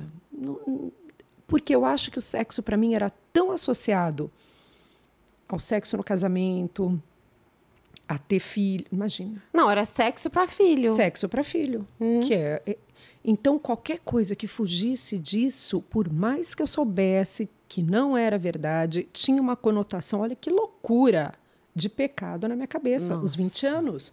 Isso é muito pesado. Pesado. Isso é muito pesado. Tanto Você é levou a sério super, a, a educação do super. seu pai. Tanto é que, para mim, motel sempre foi uma conotação. Eu pensava em motel, hum, pecado. Juro, Nossa. juro. Foi uma coisa muito louca. Consegui me libertar disso com 30 anos. Tanto é que eu quis me separar e aí eu comecei. Ó, aí ainda tinha essa educação repressora na minha cabeça. Todo mundo, e eu era já, tinha, já era juíza, já tinha minha filha, já tinha uma condição financeira boa, estava bonita, 30, 31 anos, voando, não conseguia minhas amigas falavam assim, ah, você tem... era época de barzinho. Lembra quando tinha barzinho na Faria Lima, na nova Faria Lima? Eu falava, ai, gente, eu não me vejo sentando em barzinho. Eu tenho uma filha, eu não me vejo saindo com alguém, não me vejo beijando ninguém. Juro. Eu não consegui me libertar Você disso. sabia que a maioria das mulheres não, se- não sabem o que- é orgasmo? Quem não sabe o que é orgasmo é porque não sabe, que nunca teve orgasmo. Graças a Deus. Esse problema eu nunca tive. Não, mas eu tenho Nunca uma, uma, uma série agora no, na, na Netflix que fala sobre isso. Muito, muito interessante. A maioria das mulheres não sabe e não, nunca tiveram orgasmo. Elas não sabem o que é, eu sei. E, e nesse sentido, eu não tinha problema, mas era assim, era uma coisa mecânica. Não, nunca usei roupinha, nunca entrei numa fantasia, nunca. Até conhecer o Pedro. Seu Até marido. conheci o Pedro, exatamente. Eu acho que é um dos lados dele que eu mais amo, amo, é o lado lúdico de safado. De safado. E a gente se diverte. A gente ri do começo ao fim, do começo ao fim. E o que, que eu achei muito interessante, porque eu comecei, para mim era super difícil, sair da Cláudia e entrar Não, no personagem era a Cláudia da juíza. fantasia. Você não, você, olha, você leva a sério, Cláudia. Você realmente é super. super. Ah, juntou uma profissão com a minha formação, você imagina? Não, você se, se vestiu, botou De um juíza. casaco de juíza de série de pecadora. de pecadora. Pecadora. E eu precisei de uma pessoa totalmente transgressora para quebrar essa minha casca e me trazer para a fantasia dele, Pra trazer você pra vida. para a vida e descobrir que eu me divirto, que hoje que em você dia gosta. eu, quis gosto. escrever para nova, entendeu? Sei. Eu falei assim, quer saber? Isso é, eu quis escrever para nova. Eu tenho coleção de fishnet, sabe aquelas redes de Sei. aquele- aqueles macacões de rede Ai, de eu arrastão amo isso. Eu amo. com o corpo manga, fica, o corpo fica. fica espetacular. Dica. Nossa, É uma meia. Não, e tem uns vestidinhos. Ai, o Tem vesti- tudo. Porque assim, ele não aperta as gordurinhas. e ele disfarça tudo. É, você fica você com o corpo de Tem deusa. uns- um decote assim, tudo de renda, renda aqui, assim, ó. Renda, renda, renda. Aí você fica É com uma os meia peitão. arrastão pro corpo. Não, Divertido. mas é, diver- é diver- é divertido. É Porque, a- e, e aí, sabe o que é, é- é bacana? Que eu me divirto. A gente sai do papel da Cláudia juíza, da Cláudia certinha, e eu entro na fantasia. No começo foi bem difícil, eu tinha que tomar, beber, né? Margarita, então, para mim, era melhor. Não adianta ser vinho, vinho me trava, tinha que ser margarita tequila. Para eu entrar na fantasia. E eu entrando na fantasia, eu falo: caramba, onde estava essa mulher? Onde estava essa mulher? Porque eu sei que eu sou essa. É isso. É exatamente assim que eu me sinto. Exatamente assim que eu não me é, sinto. não é que a gente criou essa Mas persona. a gente precisou também de um parceiro Ah, que total. teve um olhar de amor, um olhar mais gen- gentil, um olhar é, sem preconceito. Porque como o Pedro, o meu marido também, o Fábio não tem preconceito nenhum, ele é de boa. Eu tenho amigas que eu lembro, eu ficava até sem graça, não isso daí eu não comento com muita gente, não. Agora você vai tinha- comentar pra muita Nossa, não pode. gente. Não comento pra muita gente. Sim, agora não. vai pro YouTube. Agora vai pro YouTube. Vai pro Se Deus YouTube. quiser, vai um milhão de pessoas, se Deus quiser. Nossa senhora, minha carreira. Não, tô fazendo nada de legal. Não tô fazendo nada. Você tá fazendo coisa boa. Boa, Olha lá, olha a boa. Cláudia Antiga falando. É, essa Cláudia Antiga já Olha lá. passou vários perrengues, Olha lá. um dia eu te conto em relação a isso na carreira. Mas. Ai, conta, eu quero ver. Eu já te conto. Mas só voltando isso Aham. que a gente estava falando, eu tinha amigas, então, falando que a gente começou a comentar. Uma, nossa, se eu coloco isso pro meu marido, ele vai começar a rir. Uhum. Ah, já. Ah, ele vai começar a rir, ele vai me achar ridícula. Imagina. Eu pensei, você, né? É. Não que ele não goste. É, né? Ele não gosta. Em você. ou- Aí é aquela coisa. É. E eu tenho uma outra grande amiga que ela está fazendo um movimento contrário, que é bárbaro. Ela é casada desde sempre também. Meu casal de amigos queridos. E ela conseguiu fazer, sempre foi careta, certinha, como eu, como eu. Minha amiga de faculdade. E ela começou aos 50 a fazer esse movimento. Foi fazer curso de massagem tântrica, Ah. foi fazer uma série de coisas e começou a tentar trazer isso para casa. Ele estranhou, super constrangido, Hum. não entendeu esse movimento dela, não entendeu. Foram fazer terapia de casal. Porque ela falou: a gente tem que introduzir isso no casamento. A gente está junto há mais de 30 anos. Ele fala: mas está faltando alguma coisa? Ela fala: Eu já ouvi isso. ah, Tá. Tá. Porque o dia a dia é chato pra Chato dedéu. E ainda bem, ela falou, ainda bem que eu mudei. Claro. Ainda bem que eu não sou aquela de 17. Ainda bem que eu sou essa agora. E, e, ele teve uma dificuldade gigante. E agora é bacana. Eu acho muito legal, porque ele topou e ela está conseguindo introduzir. E ele está fazendo um esforço para poder. Porque... Para entender quem é essa mulher porque nova. Porque ele também é da nossa geração que foi criado é. com essa cabeça. E para entender quem é essa mulher nova. Porque ela, ela é nova, eu falo isso para ela. Eu falei, você mudou muito. Por isso que eu não gosto essa coisa que a gente escutou muito a vida inteira. As pessoas não mudam, mudam. Muda. Eu vejo por mim, por você está aí dando um depoimento de, que, de mudança. Total. Nossa, é, nosso caráter, que a gente é inteiramente, não muda. Se você é mau caráter, você vai ser mau caráter. Mas eu tô falando de modo de vida, estilo de vida, maneira de encarar as coisas. É, tudo, você muda, muda sim, muito. Graças, Graças a, a Deus. Deus. Eu não queria estar do lado de uma pessoa que não muda. Nossa Que ela não dá o restart. Imagina, que chato. Não, vai ficar lá parada e a gente ainda que está crescendo, indo para frente. E, e, e, você vai ficar com um companheiro que fala, ai, e vai ficar lá vendo TV à noite? Tô fora. Tanto é que esse é um dos maiores índices de divórcio. Isso eu já falei, a gente já conversou. Isso tem pesquisa nos Estados Unidos. É que elas mudam e eles não. E aí o homem é muito interessante. Depois dos 50, 60, ele quer o americano, né, que ele tem a condição financeira, ele vai se aposentar. Por quê? Porque ele não quer fazer mais nada. Ele quer jogar golfe, ele quer ficar sentado na poltrona e dele. E a mulher? A mulher quer fazer tudo. E ela não aguenta mais. Ela falou: "O quê?" E ela vê aquele cara chegando e fala: Ai, não, Ai, já trabalhei a vida inteira, de... vai ficar naquela poltrona de, de americano. É. Ela fala: tá, né? Exatamente. Ela falou: Nana, eu tô fora. Porque... Agora que eu vou começar a viver. E você já imaginou, imaginou tanta coisa que seria fazer depois dos 50? A gente com 20 anos, o que, que a gente pensava? 50 acabou a minha vida. A gente nem pensava, eu nem chegava, eu não, nem sabia o que era ter 50 não, anos. Não, era uma velhinha para mim, é. uma velhinha. Mas hoje, olha quanta coisa a gente faz, Cláudio. E é mais legal é que a gente mudou. Você juiz, eu fui formada em direito. Nossa. Eu, com 42 anos, é uma virada na minha vida, você sabe da minha história tipo, me separei, comecei a fazer, seguir o que eu minha, minha, minha verdadeira missão de vida, que eu sempre quis, que era, né, trabalhar com beleza. E quanta coisa a gente está fazendo inimaginável. Inimaginável se eu pensar da Adri, a Drica, a Adriana, Adriana, a Adriana de, de 20 anos.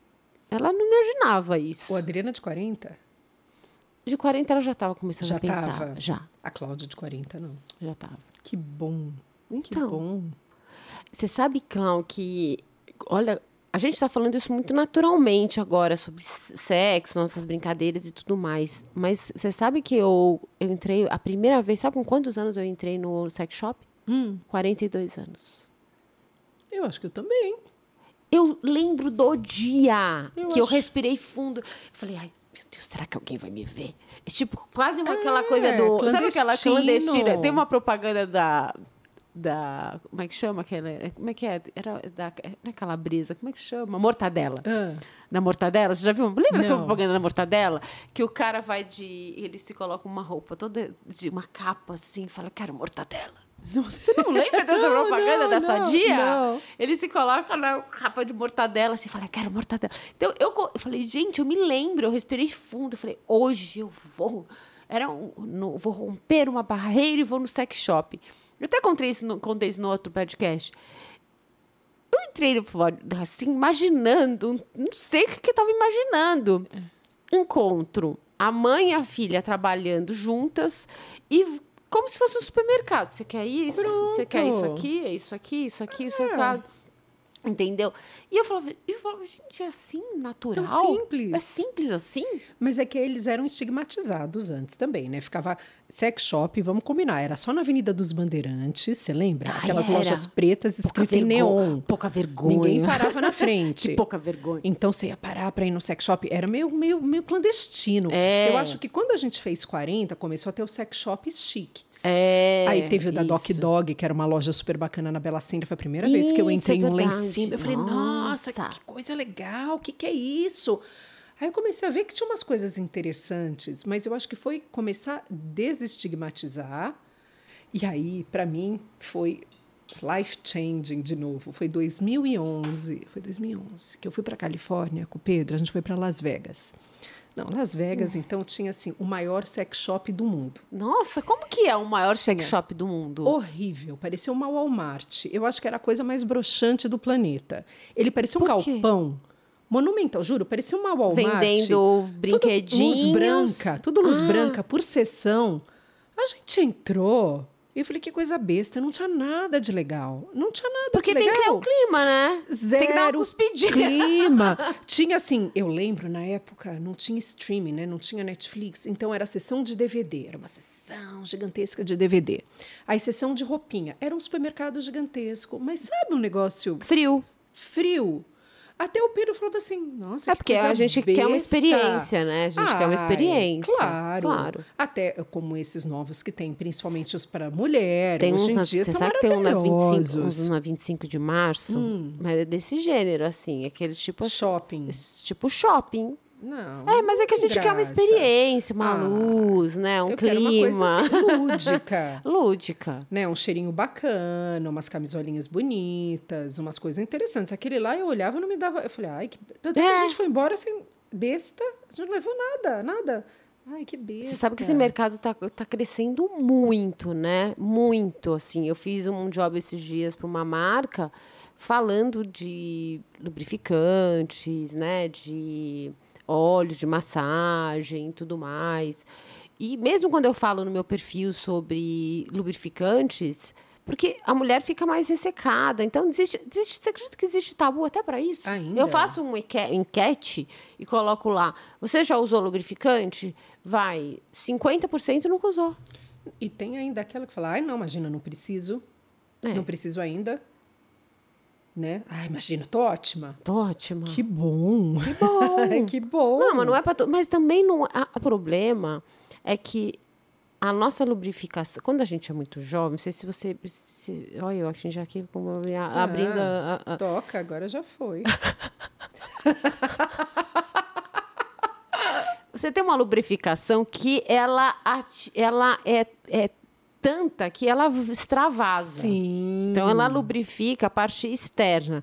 A nossa não é, ela não é tão suficiente para fazer. Então às vezes ajuda no estímulo, entendeu? Para você Para começar. É. Não durante, é para começar. Então ali isso. Por isso que é legal ter um monte, eu acho incrível. Tem marcas maravilhosas com cheiro, gosto, vibra, não vibra. É muito legal, né? A nossa, como a gente mudou, né, Clau? Ai, quando eu imaginei. Nossa, nunca. Agora você estava falando dos perrengues Da minha carreira? da sua carreira. Ah, Aí eu vou quero contar- saber. Contar só um que me traz, depois a gente conversa. Uma, Tá. uma lembrança muito ruim, muito ruim, muito ruim. É, quando eu fui para a vara criminal. Ah, eu não achei, achei que era fosse uma coisa em- legal, Não, assim. não, não ah, foi não. legal. Não, eu recebi uma foto, uma carta pornô. Carta É, pornô. Eu acho que foi muito complicado, sabe? Eu ser. Gente, eu ter esse biotipo, desculpa. Qual é o problema de você ser esse biotipo? Como assim, biotipo? Loira, ter peito grande, alta. Então, eu sempre ouvia assim: olha a misoginia. Ah, você não parece ser juíza. Ah, você não parece ser juíza. Entendi. Imagina, não parece ser Aham. juíza. Quando eu fui para a vara criminal, eu recebi. Era uma foto em preto e branco. Eu acho que tiraram de uma, de uma foto, de uma revista pornô, sei lá. Chegou para mim, assim, excelente. Quando eu vi endereçado, eu já falei, hum, não é coisa boa, excelentíssima, meritíssima doutora. Eu falei, hum, que coisa estranha. O meu nome. A hora que eu abri, era uma mulher de quatro, Nossa. loira, Aham. peituda, com cara atrás, uma coisa horrorosa. Aquilo para mim era muito claro. Era assim, vou te. Ah, entendi. Era uma ameaça. E aí depois eu passei por vários, várias, tive todos os meus telefones grampeados, Nossa, clandestinamente. ser juíza deve ser complicado. Clandestinamente, eu era Clandestina- clandestinamente e o que é crime, o tribunal degravou o que é crime e vieram me acusar de ter uma vida promíscua, porque gravaram, foi bem na minha transição de separação, gente, que eu não fazia nada. E gravaram clandestinamente e vieram na minha sala me acusar de conduta Inapropriada. inapropriada. Primeiro que era um grampo clandestino, segundo era crime eles terem degravado. Não pode, né? Não, não pode. Nunca pôde. E eu estava totalmente vulnerável se fosse hoje em Uhum. dia. Aí eu penso, se fosse um homem, eles teriam feito isso? Não, né? Eles Não. iam achar lindo o cara ir para casa de swing e contar para todos os outros promotores ele ter ido para casa de swing. Então, eu sei bem o que eu passei. Sei bem. Só que isso eu não falo de um processo administrativo. É uma fase muito chata. Muito chata. Muito chata. Deve ser difícil, deve ser. Muito difícil. Hoje está melhor, mas na época foi bem complicado. Bem complicado. Ah, é. Aí eu ouvi. Ela também, né? Também, olha. Ouvi direto. Direto. Que cruel, né? Direto. Eu não conheci o Pedro ainda, estava separada. Mas tô aqui. Rindo. Gente, é, é isso que eu falo. Gente, a vida dá voltas. Ah. Como a vida dá voltas, né? É incrível, incrível. Quando eu imaginei, quando eu imaginei, por isso que eu, eu entrei no processo de depressão quando eu fiz 50, porque já tinha acontecido isso quando eu tinha 37 anos. Foi muito complicado, muito complicado. Tanto é que eu tive tudo que você pode imaginar: herpes zoster, crise do pânico. Nossa, tive tudo. Aí quando eu fiz 50, eu já tinha passado por isso, eu já estava tão, sabe, cansada. Eu falei, ai, vou ter que ficar mais um pouco, tô, tô deprê, já passei por isso, e se eu passar de novo? Fiquei bem, bem com medo. E aí consegui fazer a reviravolta. Aí nem penso mais nisso. Muitas vezes, até para os meus filhos eu falo isso, quando eles estão. Porque assim, os adolescentes hoje eles são muito cobrados, né? Tem que ser bem sucedido, tem que não sei o quê. rarará. Então eles passam. as- eu falo sempre para eles: espera, porque a vida dá voltas. Muito. Porque para eles, que, que eu acho que a questão hormonal, é muitas coisas são muito latentes, são muito fortes, são muito, né? Eu falo, a vida espera, que a vida vai dar voltas. Isso é muito incrível. Gente, isso é espiritual, astrológico, física quântica. Uma hora você está aqui, uma hora você está aqui. Não é? Uma hora você está aqui. Mas você não faz sente, parte. eu sinto, Cláudio, que eu tô aonde eu sempre deveria ter estado. Total. Eu também. Eu também. Eu me formei em direito, não sei por quê. Eu sei por quê. Ah, na verdade eu sei por quê. Fale, fale você. Não, porque seu pai queria. Não, porque eu queria me vestir dessa, dessa seriedade. Ah, você queria ser Adriana. Você queria ser Adriana. sabe? Assim, mostrar pra ai, como ela é séria. A doutora Drica. Doutora Drica. é verdade. Imagina. Olha, eu, pa- eu paro e penso nisso. Vai fazer sessão de terapia. Sessão de terapia. Não, é verdade. Eu me, me eu fazendo agora uma rec- recapitulando, por que que eu resolvi? Bom, primeiro porque também é, é, se você parar para pensar, falando é que na nossa época não tinha essa coisa de, de hairstylist, beauty artist, chefe de cozinha. Você era cozinheiro, você era cabeleireiro, você era maquiador, você salão de era... cabeleireiro, Não né? tinha Não tinha design, nada. não tinha design. Você era jornalista, ou você era arquiteto, ou vai, juíza, no seu caso, mas é um, vai pelo direito, É. né? Então você tinha ali meia dúzia de profissões, a gente não tinha essa opção. Por isso que eu acho que essa nossa geração está tendo muitas transformações aos 40 anos, porque as pessoas acabaram escolhendo profissões porque ele não tinha opção. Exatamente. Tanto é que é tão interessante quando perguntam, você já viu essas enquetes? O que, que você faria hoje se você pudesse escolher uma nova faculdade? Se você fosse prestar vestibular hoje, o que você faria? Quase ninguém escolhe o que fez há 30 anos atrás. Porque as pessoas também mudam. mudam, falam, tá, não quero. Tem novas carreiras, tem novas questões, tem tanta coisa tão diferente hoje em dia. Tão, imagina, direito. Na verdade, eu fiz direito porque meu pai, eu tinha entrado em O publicidade. seu pai queria que você fizesse. Eu entrei com 16 anos na SPM. Eu queria porque eu queria fazer publicidade. Eu morava no Portal do Morumbi e a SPM era lá na Bela Vista. E eu tinha entrado na FIAN também. Nossa. Aí minhas amigas, ai, faz fiança, vai ter que ir de ônibus. Minhas amigas todas entraram na FIAN. Eu era bem nerdzinha, entrei em nono lugar na SPM. Eu era bem, bem, bem nerd. Aí eu Você era resolvi- estudiosa, Cláudia? Eu era boa aluna, nunca estudei. Eu sabia, eu tinha facilidade. O meu filho mais velho, ele é- presta muita atenção. Eu também. Ele nunca vi ele se debruçando em livro, ele fica, mas ele É. tem uma capacidade de foco. Eu acho que é- esse é o, é o, o pulo do gato. É o foco e a concentração. Ele diz que não, mas ele só é, Mas é. Ele passou em primeiro lugar no Mackenzie e diz que não. Claro Mas- que sim. Minha mãe falava assim: você, sem estudar, tira oito. Então estuda para tirar dez. Eu falei: para quê? Ah, tô tirando oito. E aí a faculdade, comecei a fazer publicidade, entrou em greve. E ficou em greve. Ficou em greve. E era engraçado, nunca esqueço. Nunca tinha visto um cigarro de maconha na vida do Pio 12. E a faculdade de publicidade, eles enrolavam baseado dentro da sala de aula. Nossa, uhum. Nossa para mim aquilo era morte. Tudo que eu aprendi a vida inteira de maconheiro, porque eu acho que maconheiro era sinônimo de estuprador, né? Alguma coisa assim, ah, de maconheiro. sim. Eu vi aquele cara, lembro até hoje, enrolando baseado aquilo lá, eu fiz assim. E aí a faculdade entrou em greve. Aí meu pai falava assim: você vai, estou pagando uma faculdade, a faculdade está em greve. Estou pagando a faculdade, a faculdade em greve. E é, nessa época, alguém me falou, falou assim, por que você não presta direito, que é uma faculdade boa, que vai te dar uma cultura geral, vai te dar uma estrutura, você não precisa necessariamente ser advogada. Eu falei, ah, então tá. E aí você prestou e, e, aí passou? eu prestei, eu queria GV.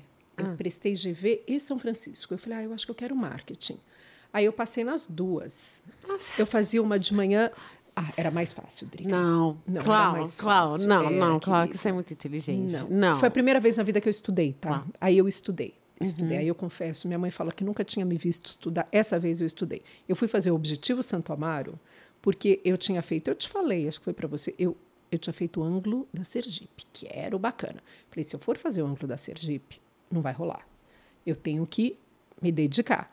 Eu morava aqui no portal, eu ia para João Dias pegar o ônibus de manhã, que era tão simples. Ia no Objetivo Santo Amaro, que era foco. Lá não tinha distração nenhuma. E à tarde eu ia fazer um outro cursinho. Essa vez eu estudei mesmo. Aí passei e fiz as duas junto. Aí eu não dei conta da GV porque começou cálculo. Eu falei, tô fora. E aí fiquei na faculdade de direito. Não era o que eu gostava. Eu amava a faculdade. São Francisco era divertida. Só tinha festa, só gente bacana. Curti horrores. Não entrava numa sala de aula. E aí foi, me formei, mas não por vocação. E aí, e aí você se formou Me formei, aí eu engravidei no quarto ano. Meu primeiro E você namorado. O Meu pri- primeiro namorado. Eu fui, minto, em 87, dezembro de 87, meu sonho era estudar inglês fora. Queria, queria, queria, queria. Meu pai estava numa situação financeira muito boa, e aí eu fui para Cambridge, fiquei três meses. Voltei em 88, em abril. Enorme, acho que engordei 20 quilos, com a pele toda estourada de Nossa. espinha, cabelo de permanente Nossa, olhão permanente. preto, cheia de furo na orelha, bem, bem, bem doida, bem doida. E nessa época eu falei, cansei do direito. Eu já tinha estagiado e uma prima minha era Você assessora cansou do direito e resolveu no ser terceiro juíza. ano. Não, Ah! não. Aí uma amiga minha trabalhava com a Joyce Pascovitch. Ela falou, Cláudia, a Joyce na, na Folha de São Paulo está precisando de uma redatora. Você não quer vir aqui? Eu falei, mas eu faço direito. Ela falou, não, mas você escreve bem, vem aqui. Fui e ela me contratou. Acho que eu nunca te contei essa história. Não. É, eu tenho uma vida de Ai. Forrest Gump. Então, aí eu cheguei lá, olha com quem eu Você, foi, trabalhava. você trabalhou em redação. Trabalhei, da Ilustrada, trabalhava No- do meu lado o Zeca Camargo. A Lilian Patti foi quem me ensinou a, a usar o computador. Jura? Ela era legal. editora do Caderno Cidades. Ah. Érica Palomino, o Zeca Camargo, Lilian Patti, a Joyce. Era só esse pessoal que explodiu depois. Explodiu, sim. Explodiu. 88. Então ficava a Joyce, ela tinha 33 anos, eu tinha 20. Isso. E ela tinha um redator e eu ficava junto com a secretária dela. E eu que era. Então, acho que. Olha que engraçado. Ela foi a minha mentora. Porque o olhar do curioso, o olhar do novo, ela sempre teve isso. E eu aprendi. Eu fiquei lá nove meses. Trabalhava que nem uma insana, porque trabalhava sexta-feira durante a semana e aí ia sair, ia jantar, voltava sexta às, on- às 8, 9, saía de lá às 11, que era para fechar a edição do domingo. Ou trabalhava domingo. Nesse meio tempo, eu conheci o pai da Vicky, na faculdade. E não estava muito afim. Tinha acabado de chegar de viagem também, achei que estava meio gordinho, espinhudo. Eu falei, ah, e ele gostou de mim? Então Ah, vai ele então mesmo. vai, é. E minha mãe assim, você, você só gosta de quem não gosta de você. Uhum. Você só quer frio na barriga. Ele é um menino tão lindo, tão bem sucedido, tão educado. Eu falei, ah, então vai. Isso foi outubro Aham. de 88. Continuei na Joyce. Em fevereiro eu engravidei. Nossa. Em maio eu casei. Nossa. Na igreja, de noiva, No- tudo conforme o figurino, meu pai. Obrigou a casar. Ah, ele festa. obrigou a casar? Oh, eram nove filhos, a mais velha. Você tem quantas irmãs mesmo? Seis. Nós somos em sete. Obrigou a casar. Você vê minhas fotografias, eu tô um pau de magra, que eu só vomitava de enjoo. Só enjoava. Nossa. Festa, Você lembra acha que mudou buffet? sua vida por fato de você ter engravidado? Claro. Chorava de noite. De noite, eu não queria ter casado. Eu tava começando a vida. Claro. Quantos anos você tinha? trabalhando 20. Nossa. Tava trabalhando com a Joyce. Nossa. E tinha festa, eu lembro que a época que São Paulo era bom, tinha convite que ela não ia, ela falava, vai você. Eu lembro quando inaugurou um monte de boate, um monte de escritório de, de arquitetura, eu que tinha que fazer entrevista com o pessoal bacana, que hoje eu vejo explodiram. Tava adorando, de repente eu engravidei. Nossa. Eu chorava de noite. Eu pensava assim: minha vida está começando agora. Minha vida está começando Claro. agora. E eu pensava o seguinte: nunca mais vou poder dormir em casa de amiga. Não, olha, como, era uma Olha, criança, pensar que criança. vai- nunca mais vai dormir na casa de amiga. Morava numa casa que tinha mil metros quadrados, no Morumbi, maravilhosa. Fui morar num apartamento na Alameda Itu. Tanto é que minhas irmãs que iam me visitar, você imagina, minhas irmãs iam me visitar, elas falavam assim: nossa, como você consegue morar num lugar tão pequeno? E tinha toda a estrutura na casa da minha mãe. De repente eu me vi, não tinha dinheiro. O Lucas era estagiário, ele estava no quinto ano, eu no quarto. Nossa, como é que vocês Então, conseguiram? naquela época a gente conseguiu. Não me fale como. O pai dele ajudava, pagava aluguel, ele trabalhava, eu não trabalhava, eu estava no quarto ano. Conseguiu. Enjoava, enjoava. Olha, a vida era fácil, Drica. Eu A vida, na eu acho que a Alameda vida era mais fácil. E eu sim. fa- a Vitória fazia natação aqui na Manuel dos Santos, Uhum. Na rua. Eu trazia a Vicky para fazer natação, eu tinha condição, mas tinha condição assim, né? Eu tinha um par de sapato preto e um marrom. E eu ia no Santa Luzia, eu não tinha dinheiro para comprar requeijão, e nem fralda. A Vicky nasceu, era fralda de pano com calça plástica. Não tinha grana para comprar. Não tinha os importados. O, o Collor veio depois. Então, eu lavava, eu passava as fraldas de pano. Minha mãe, minha mãe tudo. fala que ela, só- ela só fala. Imagina, sou da época da. Gente é da época de fralda de pano. Minha filha também. Ela falava, eu ficava lá passando aquelas fraldas de pano, lava no varal cheio de fralda de Eu pano. também, fervendo uma madeira. eu fiz tudo isso. Engomava a camisa do Lucas. Nossa. Eu que lava, sabia passar uma camisa de tricoline branca que você não faz ideia. sabia passar. Não tinha, eu tinha uma faxineira uma vez por semana, não tinha babá, não tinha nada. Eu me formei. Formei. Aí, nossa, quanta história, né, gente? Me formei. Aí, no quinto ano, me formei. Aí, eu fui, entrei como estagiária de um banco. Eu entrei num programa e como o Lucas trabalhava em banco, ele falava: "Ah, tenta. Por que que você não tenta? Vai tentar. Você fala bem inglês e passei no Lloyd's, mesmo tendo feito direito. Eles me chamaram, se bem, formou em me direito? formei, Ah, me tá. formei. Mas eles pagavam super bem. Ah, mais do que escritório de advocacia. A gente precisava de dinheiro, aí fui para o banco. Fiquei um ano. Odiou. Não curti o dinheiro, uma sala de homem. Ai, gente, como eu era infeliz, como eu lembro disso. Era um horror. E a Vicky Eu já fiz uns, escolinha. trabalho que, uns trabalhos que eu Ai, fui bem feliz. muito feliz. Muito feliz. Muito feliz esse Nossa. ano. Como eu era infeliz, Drica. Eu tinha 22, 23 anos, eu era tão infeliz. E eu lembro, outro dia eu estava lembrando disso. Tinha um cara que trabalhava comigo, era mesa de câmbio, chamava Edu. Eu comecei a achar ele gatinho. E eu casada, eu tinha 21 anos, 22. Claro. Eu achava o cara gatinho. E eu pensava, eu não posso. Eu sou casada. Eu não Nossa. posso. Eu sou casada. Eu tenho filho. Você tinha, eu tinha 22 anos. Nossa. E ele era gatinho, a gente conversava. Uma vez ele que me convidou para ir no Ceasa comprar flor, eu nem lembro se eu fui. Acho que eu não fui.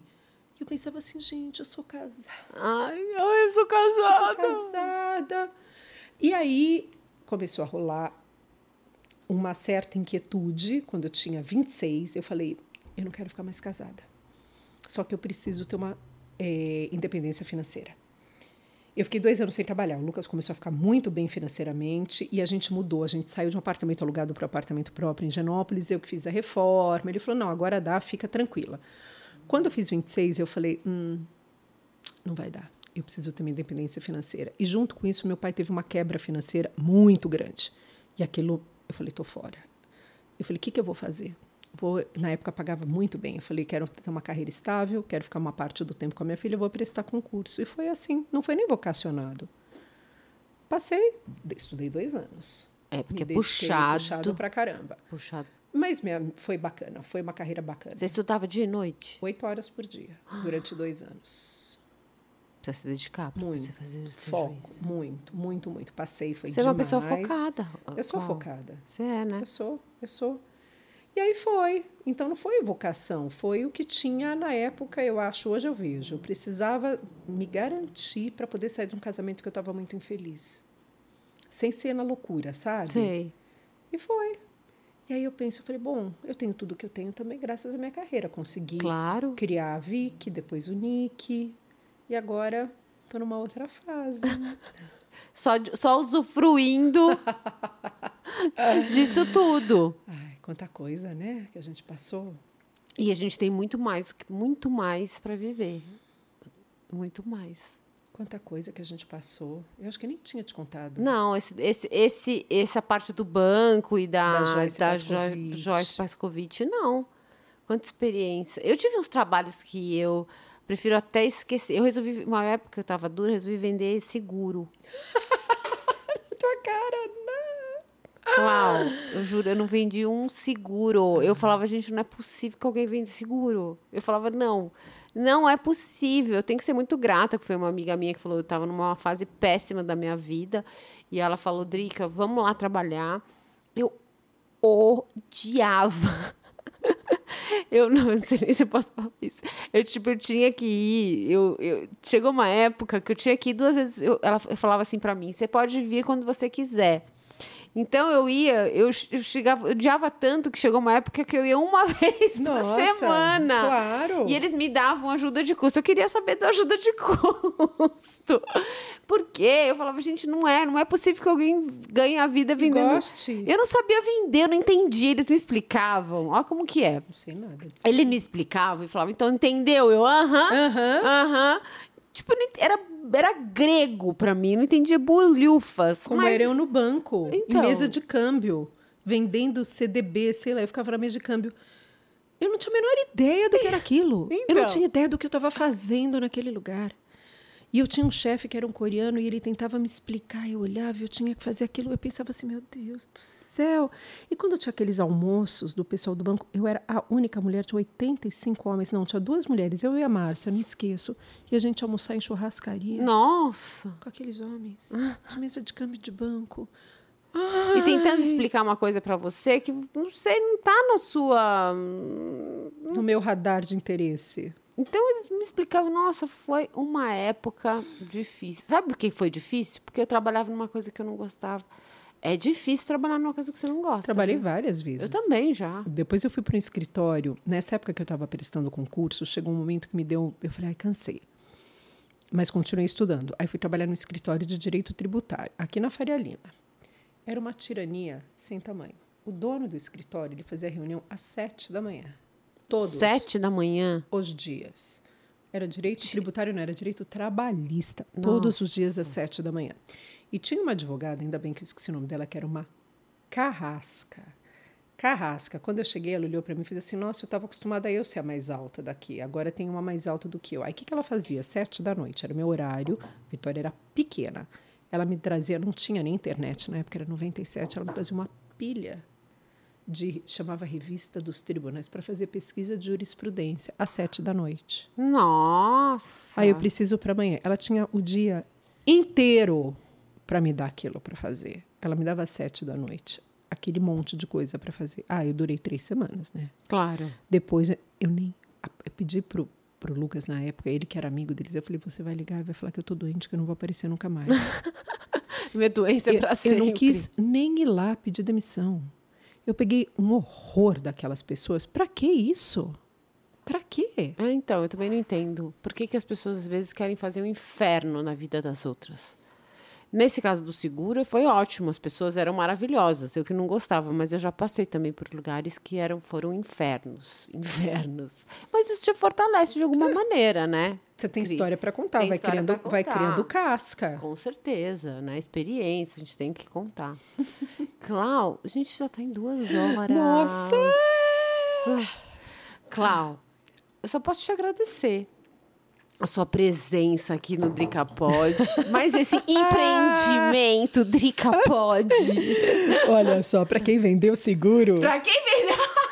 para quem vendeu seguro, ter um podcast é verdade. agora. Nossa, tá Fala sendo sério. tão legal. Porque o, o que a gente quer é experiências de vida, né? No final das contas, o que a gente quer saber mesmo é da experiência da vida das pessoas. Todo mundo, a gente é um pouco voyeur, né? A gente é. Total. Eu adoro escutar. Então, o objetivo desse podcast era trazer identificação para as mulheres, é, dividir experiências, compartilhar. Exatamente. E pensa, quando você fala da tua história de seguro, eu conto a minha de banco, eu acho que tudo isso fez a gente chegar onde a gente está. É, concordo. Né? Porque não é fácil você se maquiar todo dia. Pensa, né? Todo dia se maquia, tira, pinta, ri, faz isso, faz aquilo. Se você não tivesse uma casca. É uma delícia, é, mas é, é, é, é trabalho. É trabalho, é um trabalho como outro qualquer. É um mega trabalho. É um mega trabalho, é. Não é? É. Não é um passeio no parque, como as pessoas acham. Jeito É um passeio no parque. Nossa, a gente está no, no, a gente tá numa época agora do mês do consumidor, né? Do ano do mês do consumidor e tá, é uma loucura, né? É um trabalho atrás do outro, exaustivo, né? Trabalhei, estou trabalhando faz duas semanas ininterruptamente, ininterruptamente. Mas tudo na vida exige dedicação e para você se dar bem você precisa se dedicar e gostar do que faz. E também ter feito um monte de coisa que você não gostou, que você concordo, aprendeu. concordo. É, É por isso que a gente ri dos perrengues. Porque você fala, concordo. meu, como eu passei por isso. E o sentimento traz o sentimento de mais gratidão pelas coisas que a gente é. conquista, porque a gente já se fudeu muito. Hashtag ralando Ralamos pra pra caramba. Clau, muito obrigada. Você sabe que eu te amo, eu né? também, Ai, eu te amo eu também, muito. Isso é um querida. presente na minha vida. Pra mim também. Viu? Isso é um presente mim, na, minha, obrigada. na minha vida, nas nossas vidas. Que privilégio. Na vida das divinas maravilhosas. Ai, adorei. Divinas maravilhosas, obrigado. Se você gostou, curte, compartilha. Já aciona aqui o sininho. É, se você gostou desse vídeo, também envia para suas amigas. É, já segue o Drica Pod. Já compartilha também o Drica Pod com as suas amigas. Até breve e kisses!